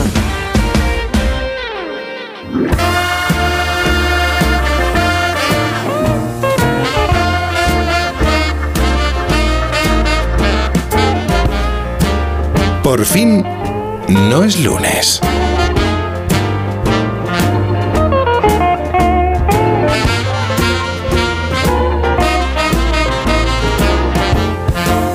Con Cantizano. Let's have some fun. You only live but once, and when you dead, you done. So let the good times roll. Let the good times roll. I don't care if you're young or old. Get together and let the good times roll. Don't sit down mumbling, talking trash. If you wanna have a ball, you gotta go out and spend some cash and let the good times He abierto la ventana, Isabel. Ahí sí, ¿eh? la ventana del estudio. Poco de virují. Y me, me viene un olor a, a pescado. ¿Qué dices? Sí. Están, están haciéndose un espeto. ¡Anda! Sí, sí, sí, sí, sí. Sí, que, y espérate que mire el termómetro 15 grados. Es que, ¿Y la hora que es? ¿Y tú sí, con cómo el- huele a mar, además, ¿eh? Cómo huele a mar. Estoy yo en, en un momento bajo y, y me mojo los pies. Sí. Que vamos a estar en Málaga. Pero se puede ir descalzo. Es que ya este estamos en Málaga, como ¿Se puede ir descalzo? Oye. Y, y además está, eh, están los integrantes de esta hora rara, tan Sí. rara, como muy dispersos. Por ejemplo, Miguel Reyán, buenos días. Buenos días, buenos días, Buenos compañeros. Aquí enviado especial directamente en directo desde el Festival de Málaga. Festival riguroso en directo. Pero oye, eh, ayer me decían, Miguel se tiene que ir rápidamente porque tiene una entrevista de 40 minutos, varias entrevistas de 40. ¿Pero qué te van a preguntar, chico? ¿Pero qué te, qué- qué te van a No hacer sé, ahí? No lo sé lo que me van a preguntar, pero yo contestaré lo que me dé la gana, como siempre. Sí, Pero bueno. sí. Estás en el está- Festival de Málaga. El festival de- y queridos, eh, voy a eh, constatar una vez más que está todo muy raro. Que sepáis que soy muy famoso. He firmado muchos autógrafos. Esta mañana una señora me dice, anda, mira, Pedro Ruiz. Me dice esta señora, no hombre, no, es Cruz y Raya, Cruz y Raya. Mientras vosotros pens- no penséis que soy, soy Bárbara Rey, todo va bien. Pero bueno. Sí. Y, ah, vamos a a ver. ¿Y qué vas a hacer ahí en el Festival de Málaga? Pues, pues querido, querido, vengo, resulta que tengo tres, cuatro películas. Claro. Que son Matusalén, de David, David Galán, Menudas piezas, de, de Nacho García Velilla, eh, La Casa, de Alex Montoya, y esta que es la que voy a promocionar, que se llama Un hipster en la España vacía, de Emilio Martínez Lázaro. Y estoy, nada, en la rueda de prensa hoy, y mañana me voy, porque soy un poco alérgico a esto que llamáis el fotocol ya. y la, La y alfombra, ¿no? La roja. alfombra la alfombra roja, sí, sí, no, se me da muy mal. Pero bueno, pero, pero me lo estoy pasando bien, estoy viendo amigos y eso, y os echo de menos. Y mi Viviana, ¿qué le Ay, qué pasa a mi bonito. Espérate, espérate, porque Viviana está eh, desde Onda Cero, Casa Viviana. Viviana, buenos días. Buenos días, yo ya me gustaría tener esa alegría que tiene Miguel, ese lo respeto, ese premio que le dieron anoche a Lola. Yo esta semana se me han juntado una serie de cosas que yo deduzco que tienen mucho carácter también de la cabeza. De la cabeza no he estado bien nunca, pero ahora estoy peor. Mira, espérate, Viviana. peora, peora, Vamos a hacer una cosa, porque Miguel se tiene que marchar rápidamente, porque, pues eso, entrevistas de 40 minutos, pero... Miguel, tú promociona todo lo que sea. Yo voy a seguir hablando de tu película, aunque esté aquí en la cama. Claro. Hazte, yo- hazte el simpático, anda poco. Y, sí, y yo voy a hablar sobre todo de por fin no es lunes. Ah. Ahí me. Sí, sí. Pero le hemos preguntado por su papel en la película ya, pero yo quiero decir por fin no es, ¡Es lunes! Jaime Y además, Cantero, Isabel Y- y ¿Quieres lo firmar 40 como Bárbara minutos. También firma. bueno, Miguel, te dejo, te libero, ¿vale? Sí, qué pena, os echo de menos, insensato. A ver, a ver qué titulares das, a ver qué titulares das. A ver lo que haces. Espectaculares, ya verás. Un abrazo muy grande, cuídate muchos mucho. besos, muchos besos. Oye, muchos besos. Viviana, nos vamos a ir inmediatamente a Málaga, pero vamos a ver, ¿qué te pasa a mí con la me cabeza? da mucha envidia que él esté en Málaga. No, no, en la cabeza no me pasa, me pasa en el- físicamente. Vamos, de hecho, el día que, que pasé mala noche, tan mala noche, yo tenía por la mañana pruebas médicas, pruebas que son analíticas y eso porque llevo arrastrando una cosa que yo pienso que es cansancio por, por producto del estrés y de la velocidad. Pero quien te dice que no puedes tener un poco de anemia o tienes el hierro, no lo sé, quiero decirte, de ahí la analítica, pero me levanté, pasé una noche fatal y no fui. Y de hecho el jueves tenía que haber ido a grabar con mi, con mi, con mi retalita y tampoco pude ir a grabar porque me sentía mal. Ayer salí y esta mañana me he levantado, pues eso que tienes como mucha fatiga, como mucho cansancio, pero que yo creo que todo eso forma parte de una misma cosa porque yo también un día me mareé y fui a, la a que me tomaran la atención y la tenía 12.7. Creo que es una cosa que, que tiene que ver con el estrés, con... No lo sé. Ay, el estrés. Y posiblemente un virus estomacal, pero es que ese día yo no había comido nada más que una sopa. Quiero decirte, una sopa no te sienta mal. Y ahora estás en cama. Ahora estás en, En la cama. Es que claro, tú siempre has defendido que puedes, podrías vivir en la cama y hacer de todo el- el- en la cama, trabajar sí, pero en la... no estoy para hacer de nada, también te lo digo. Hoy estoy para poco movimiento, hoy estoy para sopita y buen vino. Pero cuéntame No, qué es lo que ves ahora desde la cama, qué es lo que tienes a tu alrededor y así nos hacemos Pues una desde idea. la cama tengo básicamente a mis, a mis cachorros. Sí. Que tener a- a tus cachorros a la vista como cuidándote, como repartidos por la cama, una ahí en un sillón que hay a los pies, la más viejita ahí y él encima mía. Entonces, esto te da un poco de paz porque te sientes que aunque ellos no puedan llamar al 112 si te da un parraque, Sí. Pero por lo menos mueres acompañada. Bueno, mujer, Entonces- no nos pongamos así. Bueno, no, entiéndeme, quiero decirte, es la mejor compañía. Yo siempre digo que si me tuviera que pasar algo, siempre me gustaría que me pasara al lado de personas amadas. Yo cuando hice muchas barbaridades con novios decía, bueno, que si me tengo que morir, prefiero morirme a su lado. Sí. ¿Me entiendes? Claro. Es, que, oye, súbete en parapente. Y yo tenía vértigo. Bueno, me voy a subir en parapente. Si me tengo que morir, quiero morirme con este. Si me tenía que tirar por una pista roja que no sabía esquiar, con lo cual tirarte por una pista roja es como cumbres borrascosas, como si te pones en el piro del precipicio y te lanzas. Eh, pues todo eso así. Y después, pues mm, ahora yo espero que se me pase, pues yo creo que no hay mal que 100 años dure ni cuerpo que lo resista. Bueno, este cuerpo es muy puñetero, es capaz de resistir más que por fastidiar. Oye, Viviana, eh, Boris lo ha apuntado, lo ha apuntado, no sé si quieres decir algo de la muerte de... De, Daily Zapple. Eh, efectivamente, 102 años. Claro. Pues sí, hombre, hasta a punto de llegar a la edad del coñac 103, pero de todas maneras 102 años siendo un icono de moda, siendo una pareja que durante muchos años con su marido formaron una pareja ideal. Eh, una mujer que tenía esa capacidad para seguir trabajando y se- que me parecía que era una de las formas de... Pero cuéntale a los oyentes por qué es importante esta mujer, por qué es importante para la moda, según tú. Pues es importante porque no, nunca dejó de creer en, en la moda. Eh, Ella es una mujer que marcaba estilo, no tenía un, un- un estilo muy definido. El, el exceso, el barroquismo era su seña de identidad. El más es más. Todo lo contrario de esa época americana de los 80, eh, 90 de Calvin Klein, que era el menos es más, el minimalismo. Ella no. Ella podía llevar volantes de colores, más piedras, más mm, collares, más gafas, más pelo blanco y sobre todo la actitud. Entonces yo creo que fue una mujer fundamental en la cultura de la moda porque mm, defendía todo lo que aquello que normalmente mm, no se defendió durante una época en Estados Unidos. Ten en cuenta que Estados Unidos durante mucho tiempo hubo personajes como Oleg Cassini, estos que diseñaron y copiaron modelos franceses para la primera dama americana, que como en este caso era Jackie Kennedy, pues tuvo mucha influencia. Eh, después ya empezaron a surgir diseñadores americanos a partir de Holston, y de una serie de personas que algunos no eran americanos, pero sí se hicieron en esta. Espérate, Viviana, porque se está cortando. Mira, voy a abrir la ventana de tu habitación. Verás cómo hueles a Málaga también. Espeto, el pescado. Están con el pescado. Oh, hemos estrenado el mes de marzo y con él ha comenzado la edición número 27 del aclamado Festival de Málaga que convierte a la ciudad en la capital del cine español durante 10 días. Ayer se celebraba la gala de inauguración inaugural en la que actuaron Antoñito Molina, Valerio Castro, Nil Moliner y el grupo Miss Cafeína, además de la actriz Lola Herrera, que hace poco pasó por estos micrófonos. Eh, Lola Herrera que anoche recibía la biznaga Ciudad del Paraíso que se otorga a los imprescindibles de la gran pantalla como es ella. Nos lo Ella también es Isabel Sánchez y nos lo va a contar nuestra compañera de Onda Cero Málaga. Isabel, buenos días. Hola Jaime, ¿qué tal? Muy buenos días. Buenos días, ¿cómo estás?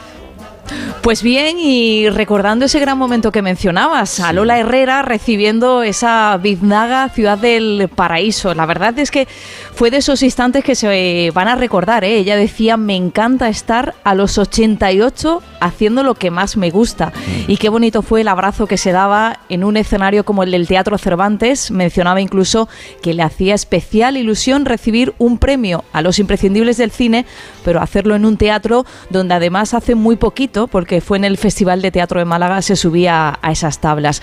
Se lo dio un compañero de viaje como Héctor Alterio, que a sus 94 años, la verdad que fue unos instantes preciosos. No se esperaba, Lola, que estuviera Héctor aquí. Empezaban a leer una carta que en principio él le había dejado, pero apareció detrás oh. del escenario y fue espectacular ese abrazo eh, que se oh. dieron estos dos grandes protagonistas de nuestro cine. Qué bonito. Y, va a ser un festival muy, muy intenso, muy interesante además, ¿no? Bueno, además la muestra la tenemos en lo que nos contaba hace muy poquito Miguel Reyán, ¿no? Que él mismo viene con varias películas porque los días son muy, pero que muy intensos. Dentro de lo que es la sección oficial a concurso tenemos 19 películas, pero luego hay hasta 246 proyecciones, 246 audiovisuales a lo largo de estas 10 jornadas que tenemos por aquí.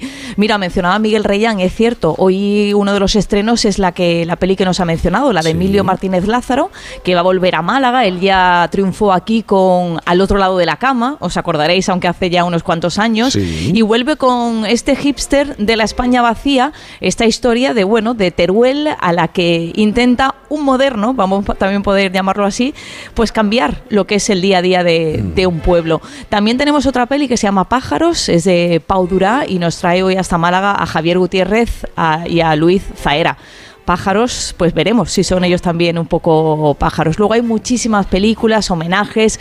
Hoy, por ejemplo, a Ana Alvar González, diseñadora de vestuarios y de decorados, y mañana será el turno para que reciba el premio Málaga Talent a una directora joven que ya ha ganado aquí en Málaga, lo hizo con las niñas, posteriormente ganó el Goya, Pilar Palomero, y el lunes seguiremos con el premio Málaga, que es el premio más importante que se entrega en este festival este año a Javier Cámara. Así que muchas caras conocidas aunque a Miguel Reyán no le guste la alfombra roja, es uno de los grandes atractivos, Jaime, que tiene este festival. Te vas a entretener un ratillo, como siempre, ¿verdad? sí. Bueno, Isabel Sánchez, te iremos, te iremos preguntando y tú nos irás contando. Así que un beso enorme, cuídate mucho y disfruta. Un beso muy fuerte para todos vosotros. Por fin no es lunes. Si elegir es ahorrar for you, ahorra todas las semanas con los productos marca Carrefour, como con el 3x2 en pizzas refrigeradas Carrefour de jamón y queso, barbacoa o carbonara de 400 gramos y con ofertas como el bacalao Scrape, pieza de 2 a 4 kilos aprox, a solo 8 euros con 49 el kilo. Hasta el 3 de marzo en hipermercados, market, web y app. Carrefour, aquí poder elegir es poder ahorrar. Llega el final. Ya toca despedirse. De la serie que ha marcado la historia de la televisión. Os voy a llevar en mi corazón para siempre. Amar es para siempre.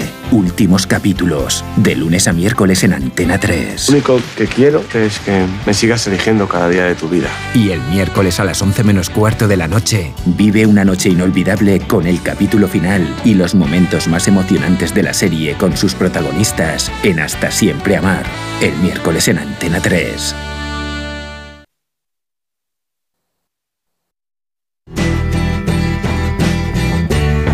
Por fin.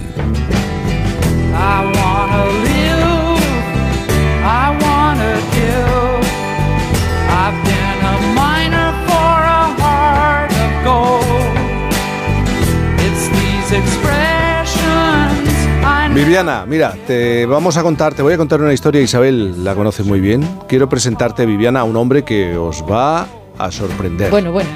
Fijaos, en tan solo dos años ha pasado de estar al borde de la muerte, desde ese filo, ese precipicio, a convertirse en campeón de atletismo. Su nombre es José Manuel Sánchez y en 2017 comenzó a sentirse mal, acudió al hospital y en la puerta se desmaya.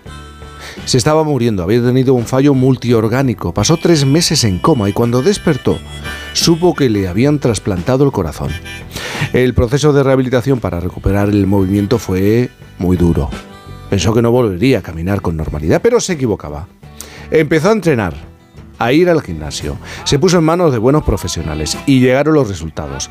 A los dos años, en 2019, gracias a su tesón y a su fuerza de voluntad, ganó su primera medalla de atletismo. Hoy atesora tres de oro, dos de plata y una de bronce.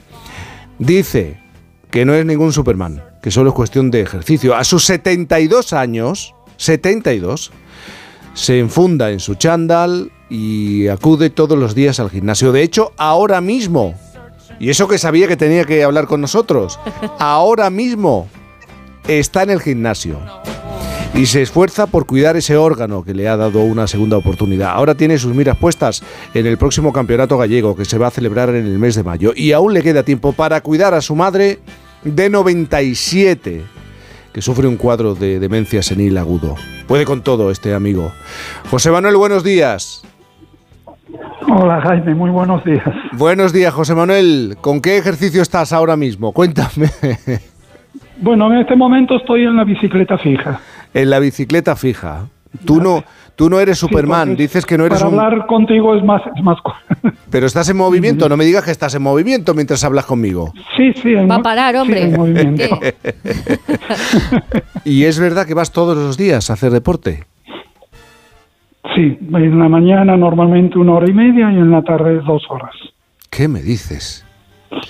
Mira, vamos Entonces a- distribuyo, en, en la mañana hago la parte superior del cuerpo y en, en la tarde más que nada piernas y eso. Ujú. José Manuel, en, en el año, Pero como he sí. contado, 2017, tú acudes al hospital porque te sentías mal.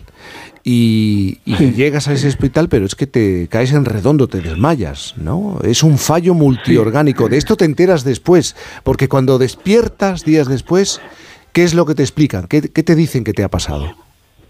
Eh, bueno, yo cuando me despierto en la UCI, por supuesto no sabía dónde estaba en el primer momento, y cuando me dicen que, bueno, que me habían trasplantado el corazón, en el primer instante fue un shock porque yo recordaba que había ido al hospital, pero por supuesto en ningún momento me pasó por la mente que pudieran trasplantarme el corazón ni que tuvieran que trasplantármelo. Entonces, eh, claro, fueron casi tres meses en coma y cuando yo me desperté, pues ya había pasado todo. Yo realmente no, no puedo decir mm, cómo se pasa durante un trasplante porque no me enteré de nada. O sea, simplemente desperté con otro corazón y, y bueno, ahí me empezaron a explicar de todo lo que había pasado. Aparentemente había sufrido unos microinfartos que fueron los que originaron la falla general, Sí. una dilatación enorme del ventrículo izquierdo, entonces el corazón no bombeaba prácticamente. Y eso provocó la, la falla en los otros órganos, especialmente riñones, los pulmones se colapsaron, en fin, eh, un cuadro un cuadro complicado que yo no lo viví. Claro, de hecho, siempre, de hecho los doctores te Lo dijeron... vivieron mis hijas, ¿no? Claro, de hecho los doctores te dijeron que en la UCI es que ya no había más máquinas a las que conectarte, ¿no? Porque No, fallaron doctor, varios no órganos. Mm. sé si me lo dijo de broma, pero un día de cuando ya estaba despierto, Mm. me comentó y me dijo, mira, llegó un momento que ya no había más máquinas que conectarte, porque como te fallaban todos los órganos, pues, Sí, sí, sí. claro. De hecho, eh, el día clave fue que llegaron mis hijas al hospital un día, los médicos le dijeron, mira, hoy es lo decisivo, lo vamos a desentubar. Si él consigue respirar por sí solo, seguimos con todo lo que sea necesario. Si ahora ya no respira por sí solo, hasta aquí llegamos. Ese fue, digamos, el momento más, más difícil para mis hijas, ¿no? Como digo siempre, yo no me enteraba de nada lo que estaba pasando. Ya, pero tú, que eres terco, ¿no? que, que insistes, dijiste, ¿cómo? Que aquí no me voy a quedar. Eh, ¿Y cómo fue ese proceso de rehabilitación y, y de recuperación? Bueno, pues eh, tengo que decir que primero, la, en casos como el mío, ¿no? El, el apoyo de la familia es fundamental, porque cuando te recuperas, cuando despiertas, mejor Sí. dicho, en el primer instante, eh, a mí lo que más me impresionó no es que me hubieran trasplantado, es que del cuello hacia abajo yo no me podía mover, no podía mover ni un dedo. Entonces fue un momento un poco crítico de pensar, uy, ¿y si no vuelvo a poder moverme nunca más. Eh, Bueno, fue un momento como de rabia, ¿no? Que digamos que le reclamé no sé a quién que si me iba a dejar así para que me despertaba, o sea, porque no valía la pena, ¿no? Pero ah, empezaron los médicos a animarme. Hubo una persona, aparte de la familia, pero a nivel profesional, que es eh, una doctora oficio de cardiovascular en Chuac, en Coruña, que siempre me recordaba y me decía, José Manuel, tú toda tu vida has hecho deporte y la musculatura tiene deporte, poco a poco se van los músculos a ir acordando, por así decirlo, de que, bueno, que siempre se estuvieran moviendo. Y ese tipo de ánimos, ese tipo de esperanza, el ver que cada día mejoraba un poquito, bueno, es lo que te hace seguir adelante y, por supuesto, las ganas de vivir. Y además, eh, como digo siempre que tengo la oportunidad, un mensaje a todos los trasplantados es el- la obligación que tenemos moral, por así decirlo, de cuidar el órgano que nos ha permitido seguir viviendo.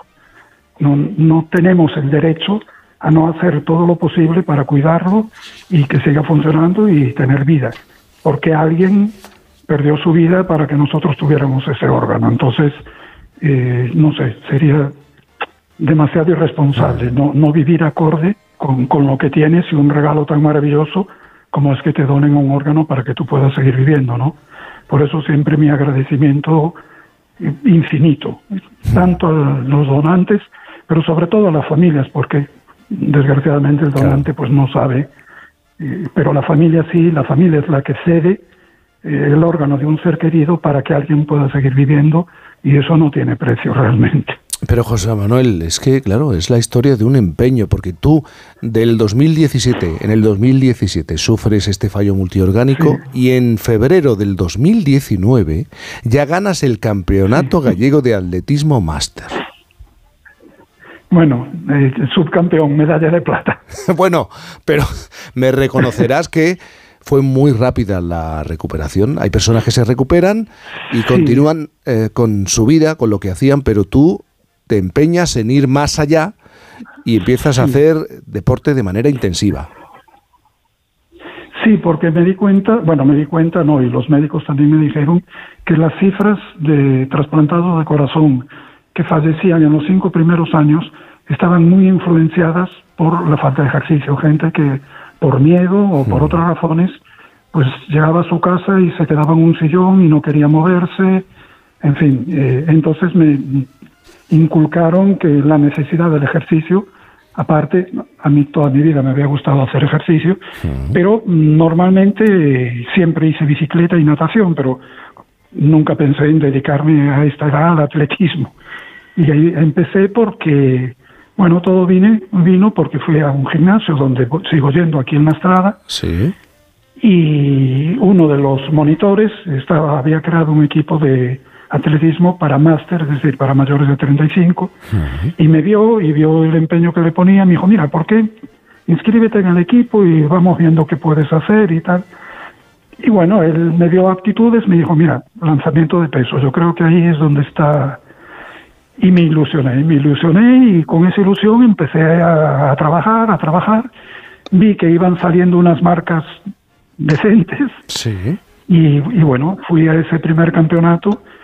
Y, bueno, la sorpresa fue obtener la plata porque obviamente no pensaba ganar ninguna medalla en ese primer intento. Pero salió bien y obviamente eso me dio muchísimas más fuerzas para continuar, ¿no? Y, y bueno, eh, a la larga es, es importantísimo mantener para trasplantados como yo, porque claro, tomamos una cantidad enorme de, de medicación, sobre todo inmunosupresores. Entonces, si no te cuidas, eh, la medicación es buena, pero también tiene efectos colaterales y hay que tratar de tener el organismo eh, en las mejores condiciones posibles, ¿no? ¿Cómo es la cosa? Por eso yo ¿Eh? insisto. No, no, José Manuel, digo, ¿cómo es la cosa que, que has, has dicho dos cosas? Una, por una parte la ilusión y por otra parte algo que se está estudiando mucho y es cómo se comunica el corazón con el cerebro. Y resulta que el corazón, por lo visto, Ajá. Le manda más, más, más mensajes al cerebro que el cerebro al corazón. Con lo cual, en tu caso, eh, parece una prueba, ¿no? La prueba de que constantemente le estabas diciendo a, a tu cabeza, oye, mira, mejor vamos a ir por aquí, mejor el pulso por aquí. Entonces, la ilusión, qué importante, Sí, ¿no? En, en toda esa medicación y, todo, y toda esa rutina que tú tienes. Sí, bueno, todo de- desde mi punto de vista, ¿no? Todo empieza porque mentalmente aceptes la condición que tienes, hay unas ciertas cosas que no vas a poder volver a hacer porque tienes que cuidarte, pero tienes que concienciar que efectivamente vas a tener una vida plena. Yo en este momento hago vida absolutamente normal, eso sí, tengo mis tomas de medicación, eh, tengo que cuidar la dieta, pero del resto es una vida absolutamente normal. Quería decirte eh, respecto a lo del eh, el contacto entre el corazón y el cerebro. Los trasplantados tenemos lo que se llama corazón denervado, es decir, al momento del trasplante se cortan todos los nervios que llegan al corazón. Entonces, eh, eh, por suerte, el corazón es un órgano que funciona por sí solo. Una vez que lo estimulas y empieza a latir, no necesita más. Pero, eh, por ejemplo, para empezar los ejercicios, el corazón, al estar denervado, siempre late o tiene tendencia a latir siempre al mismo ritmo. Entonces tarda en recibir la señal del cuerpo. eh, por ejemplo, si estás en un esfuerzo en bicicleta o así, eh, tienes que latir más rápido, tienes que bombear más sangre, necesito más. En una persona normal la señal es prácticamente inmediata. En un trasplantado, pues tarda unos minutos el corazón en decir, uy, tengo que acelerar. Espera que, eh, perdóname José Manuel, que Viviana, te está escuchando Viviana Fernández. Viviana. Porque me parece que la base de todo esto, aparte del respeto que, del que él ha hablado por alguien que le ha regalado un órgano y la oportunidad de vivir, como siempre, yo siempre creo que la base de todo son las ganas. Evidentemente tiene que haber unos médicos que mm, solucionen los problemas médicos, Sí. Pero la raíz de todo son las ganas, el deseo, el deseo de vivir, el deseo de estar bien, el deseo de honrar a esa persona que te ha regalado el órgano, el deseo de, mm, de agradecer de nuevo que tienes la oportunidad de vivir. Es que te han dado una segunda Sí, oportunidad. sí, sí. Entonces, eso Exactamente. es como un acto de respeto. Es, vamos a ver, ya que he tenido esta segunda oportunidad y que tengo la posibilidad de vivir una vida plena, todos tenemos que renunciar a algunas cosas, sea por la edad, o sea por la solución, por problemas de salud, por lo que sea. Con el- los años vamos renunciando a cosas, pero lo importante es que en el resto de tu vida sí puedes ejercer de una manera normal.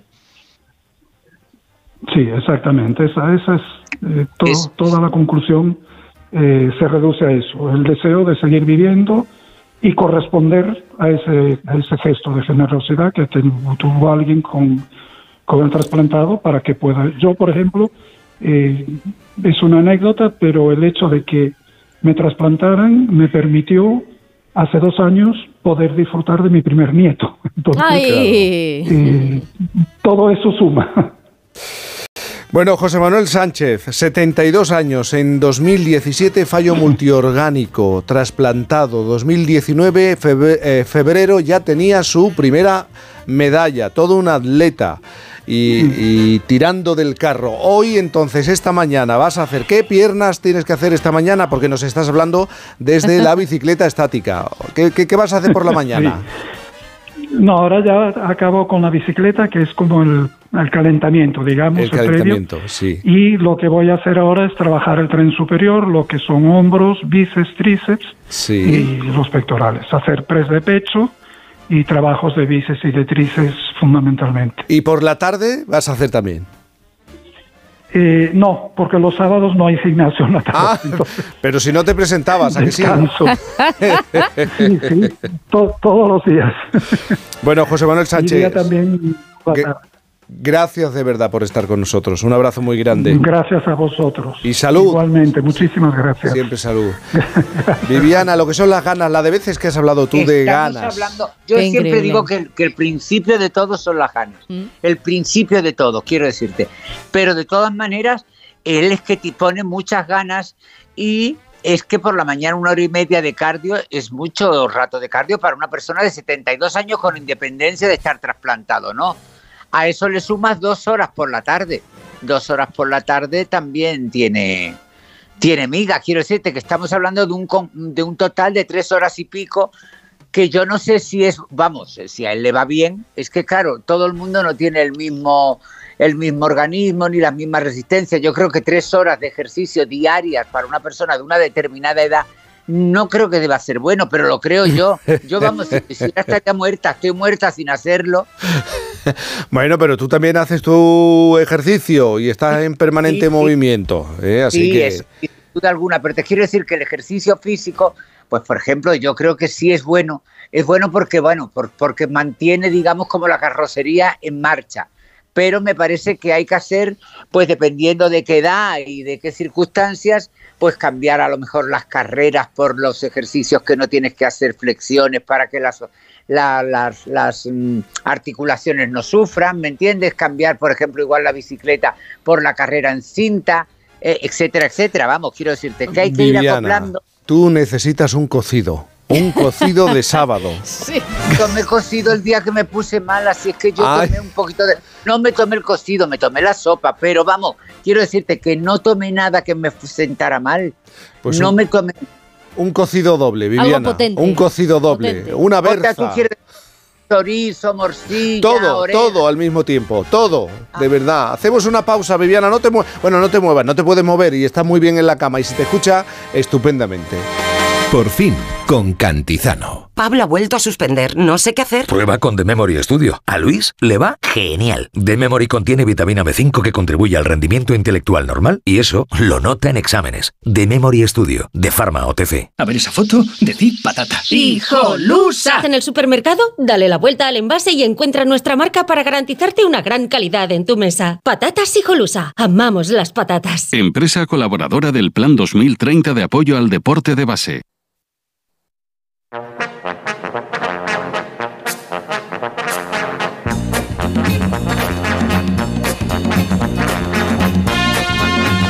Esto significa que Eva García ya está por aquí. Viviana, ¿cuá- no sé cuánto queda para la, la ceremonia de los Oscars. eh, no sé, ahora, ahora lo voy a. En pero- un chimpún la semana que viene. En nada. En nada. Esto es la semana que viene, el lunes de la semana que viene. ¿Qué me dices? ¿El lunes de la semana que viene? Bueno, Pues no sé si es el próximo o el siguiente. El 10, el 10 de marzo. El 10 de marzo. O sea que ya. Ya, ya. Claro, Sí. claro. Nos hemos adelantado un poquito porque, oye, Sí. interesa el tema, claro. Y es que como cada semana Eva echa mano de la fonoteca y recupera un sonido que nos va a resultar familiar. Creo que esta semana tiene que ver con eso, con esa ceremonia, con los premios Oscar. Si es que Jaime lo decías tú, ha empezado la cuenta atrás. Yo ya tengo hasta nervios, fíjate. Cuando llega ese día ya me pongo hasta nerviosa por, por los que están ahí nominados. Bueno, pues solo falta una semana para que volvamos a escuchar. And the Oscar goes to. Tú, bueno, pues será como decíamos el 10 de marzo cuando se celebre por todo lo alto, porque es así de glamurosa eh, la gala de, de los premios Oscar. Y ojo porque este año es muy importante, competimos con dos películas, con La Sociedad de la Nieve y con Robot Dreams. Animación, O sea sí, que sí. tenemos ahí eh, dos pelis importantes y hay que estar atentos. Pero yo no sé si vosotros recordáis cuál fue la primera película española que conquistó Hollywood y que se alzó con una estatuilla. Die winner is. Volve a empezar. Ay, ay, que le costaba un poquito. Bueno, pues así se convertía eh, José Luis Garci en el primer español en conseguir ese Oscar a mejor película de habla no inglesa con Volver a empezar. Parece mentira, ¿eh? pero es que hace casi 41 años.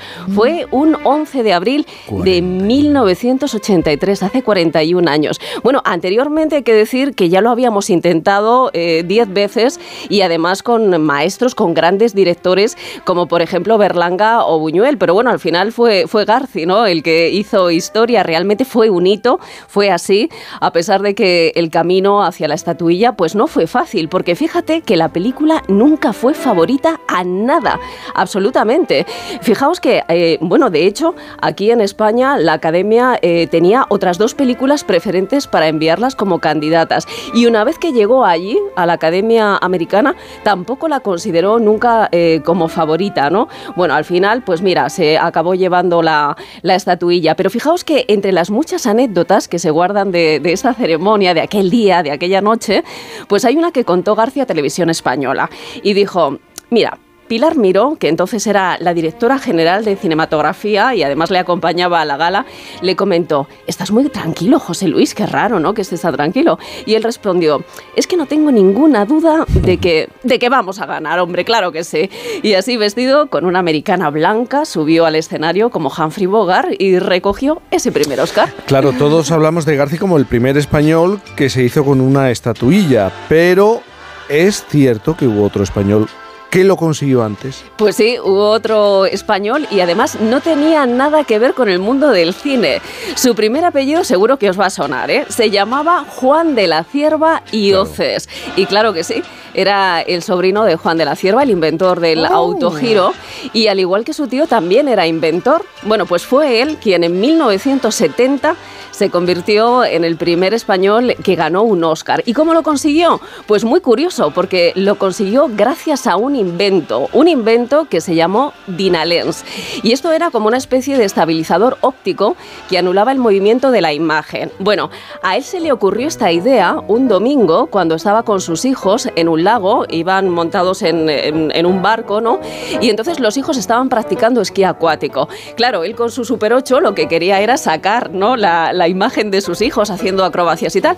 Y se dio cuenta de que aquello temblaba muchísimo. Claro que aquello se movía de una manera y dijo, esto lo tengo que solucionar yo de alguna manera. Se puso manos a la obra creó este artilugio, el Dynalens, y claro, lo que en principio parecía un problema, pues acabó siendo una solución. Y además una solución que rápidamente el Pentágono se dio cuenta del valor que tenía ese aparato, ese invento en materia de defensa. Es que qué familia, ¿eh? Es, La bueno, es que es increíble, claro, es una saga de la que estamos hablando y entonces el Pentágono lo utilizó para tomar imágenes aéreas de aviones militares estadounidenses. Pero la cosa no quedó ahí porque, claro, Juan de la Cierva, que era un tipo muy listo, se dio cuenta de que le podía sacar bastante dinero a este invento si lo vendía a las televisiones.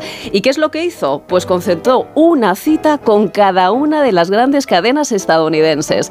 La primera fue la CBS. Claro, se reunió con todos los grandes directivos que había allí y salió, bueno, pues con un contrato firmado y con los bolsillos llenos de dólares. Un millón de dólares. millón de Un dólares. millón de dólares. Y este invento acabó llegando al cine. Bueno, llegó siete años después de haberlo inventado. El Dinalén se utilizó por primera vez en el cine con la película Tora, Tora, Tora. ¡Suelten la manguera y vengan por las escaleras rápido!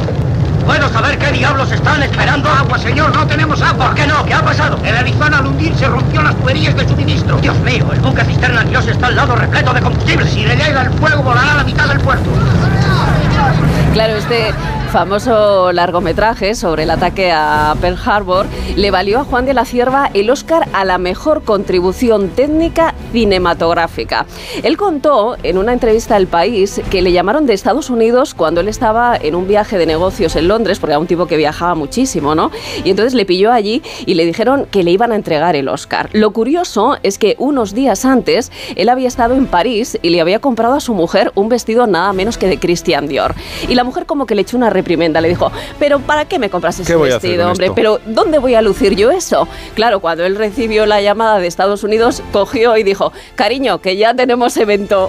Que dejes de protestar. Pues es que este no me pega, seguro que encima le Hombre. dijo, pues este no Después de, de lo maravilloso, bueno, la cosa fue que al final eh, se presentaron en, en la gala, ¿no? Con todo ese glamour Y contaba eh, Juan de la Cierva que el vestido de su mujer era tan bonito y ella era tan guapa que la gente decía, mira, mira, es Lauren Bacall, la esposa de Humphrey Bogart. Y él pensaba, pero si el del Oscar soy yo.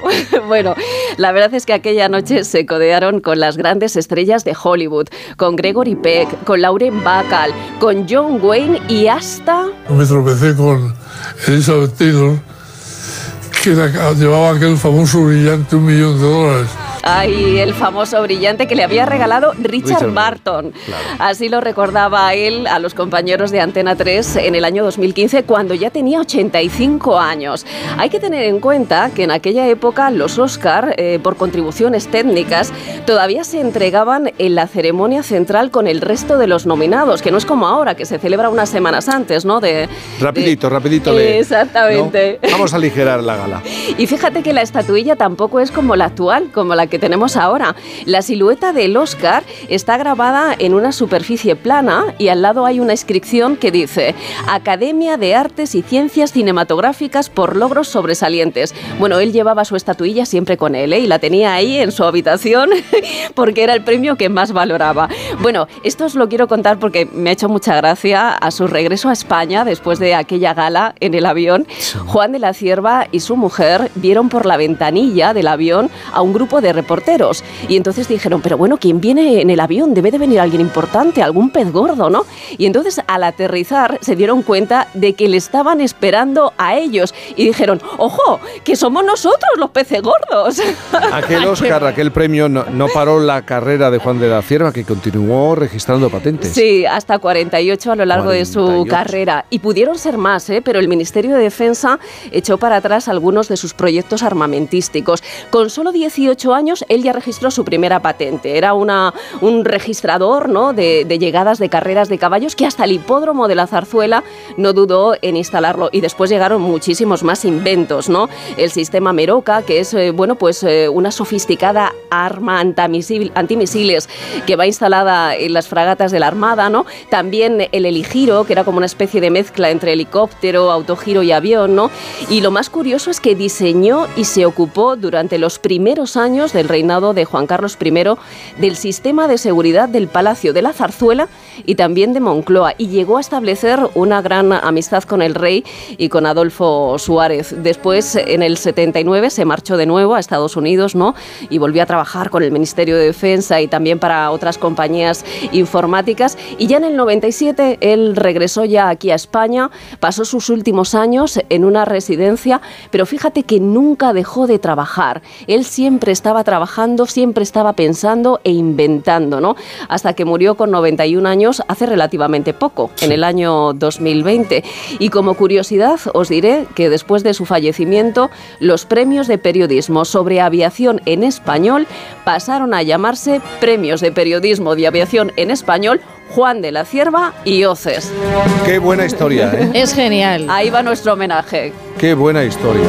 Y la verdad que hemos hablado, se conoce muy poco sobre Sí, es sobre verdad que sí, ¿eh? que se conoce muy poco, porque siempre pensamos en Garci. Cuando pensamos cuál fue el primer español, siempre nos viene él a la cabeza, pero no, mira, resulta que fue Juan de la Cierva y Océs. Gracias, Eva. Un premio técnico. Yo creo que el hecho de que sea un premio técnico siempre se le otorga menos importancia, aunque sea un Oscar. Por fin, no es lunes. Con Cantizano. La vida es como un libro y cada capítulo es una nueva oportunidad de empezar de cero y vivir algo que nunca hubieras imaginado. Sea cual sea tu próximo capítulo, lo importante es que lo hagas realidad.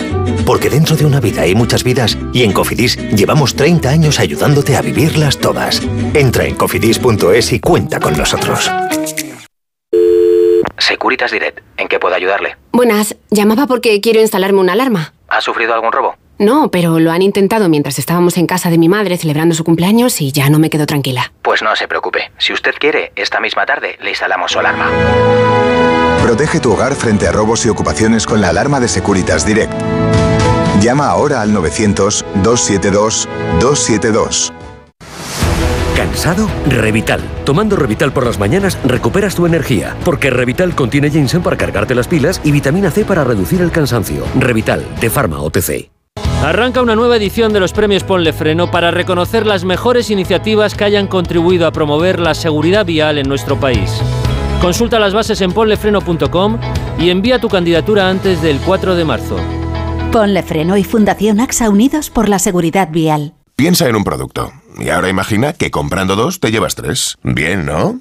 ¿Era lavavajillas finis? ¿O unos loncheados esencia única 100% ibéricos? ¿No? Da igual, porque en Supercore, Hipercore y Supermercado El Corte Inglés tenemos miles de productos más a 3x2. En tienda, web y app. Alguno será. Supercore, Hipercore y Supermercado El Corte Inglés. ¿Qué necesitas hoy? En cofidis.es puedes solicitar financiación 100% online y sin cambiar de banco. O llámanos al 900 84 12 15. Cofidis, cuenta con nosotros.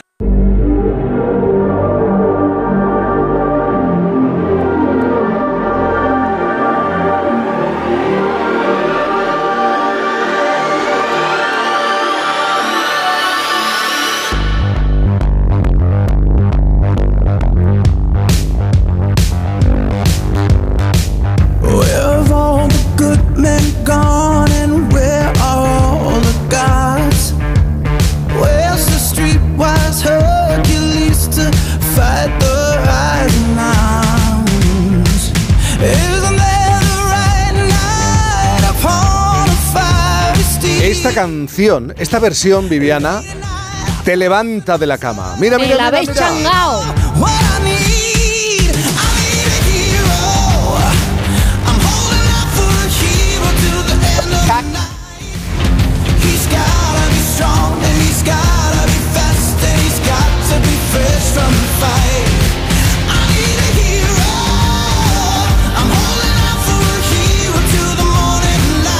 Viviana Fernández.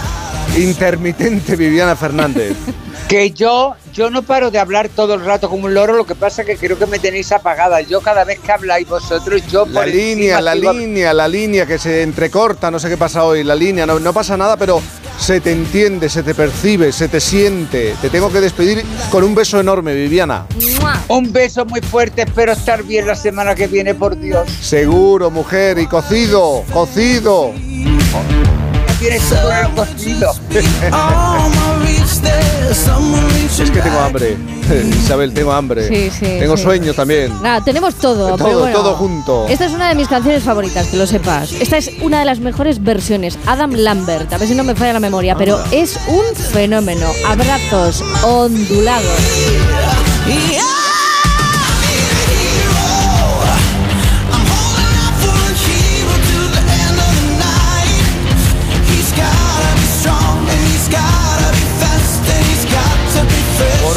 La manera de interpretar me da que se puede discutir poco. Con- Sí. Me da a mí que tiene que tener un carácter. Llegamos al final. Por hoy. Mañana más desde las 8, las 7 en Canarias. Ahora a disfrutar del sábado. Bueno, primero de las noticias, luego de gente viajera, de la radio, de la calle, de la familia, de los amigos. A disfrutar la vida, que es sábado, es fin de semana. A todos y a todas. Adiós, adiós, adiós, adiós, adiós. Jaime Cantizano, Premium.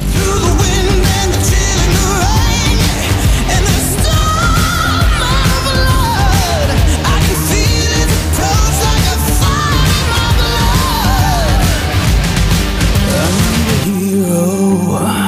I'm holding out for a hero till the end of the night. Gotta be strong and he's gotta be fast and he's got to be fresh from the fight. I need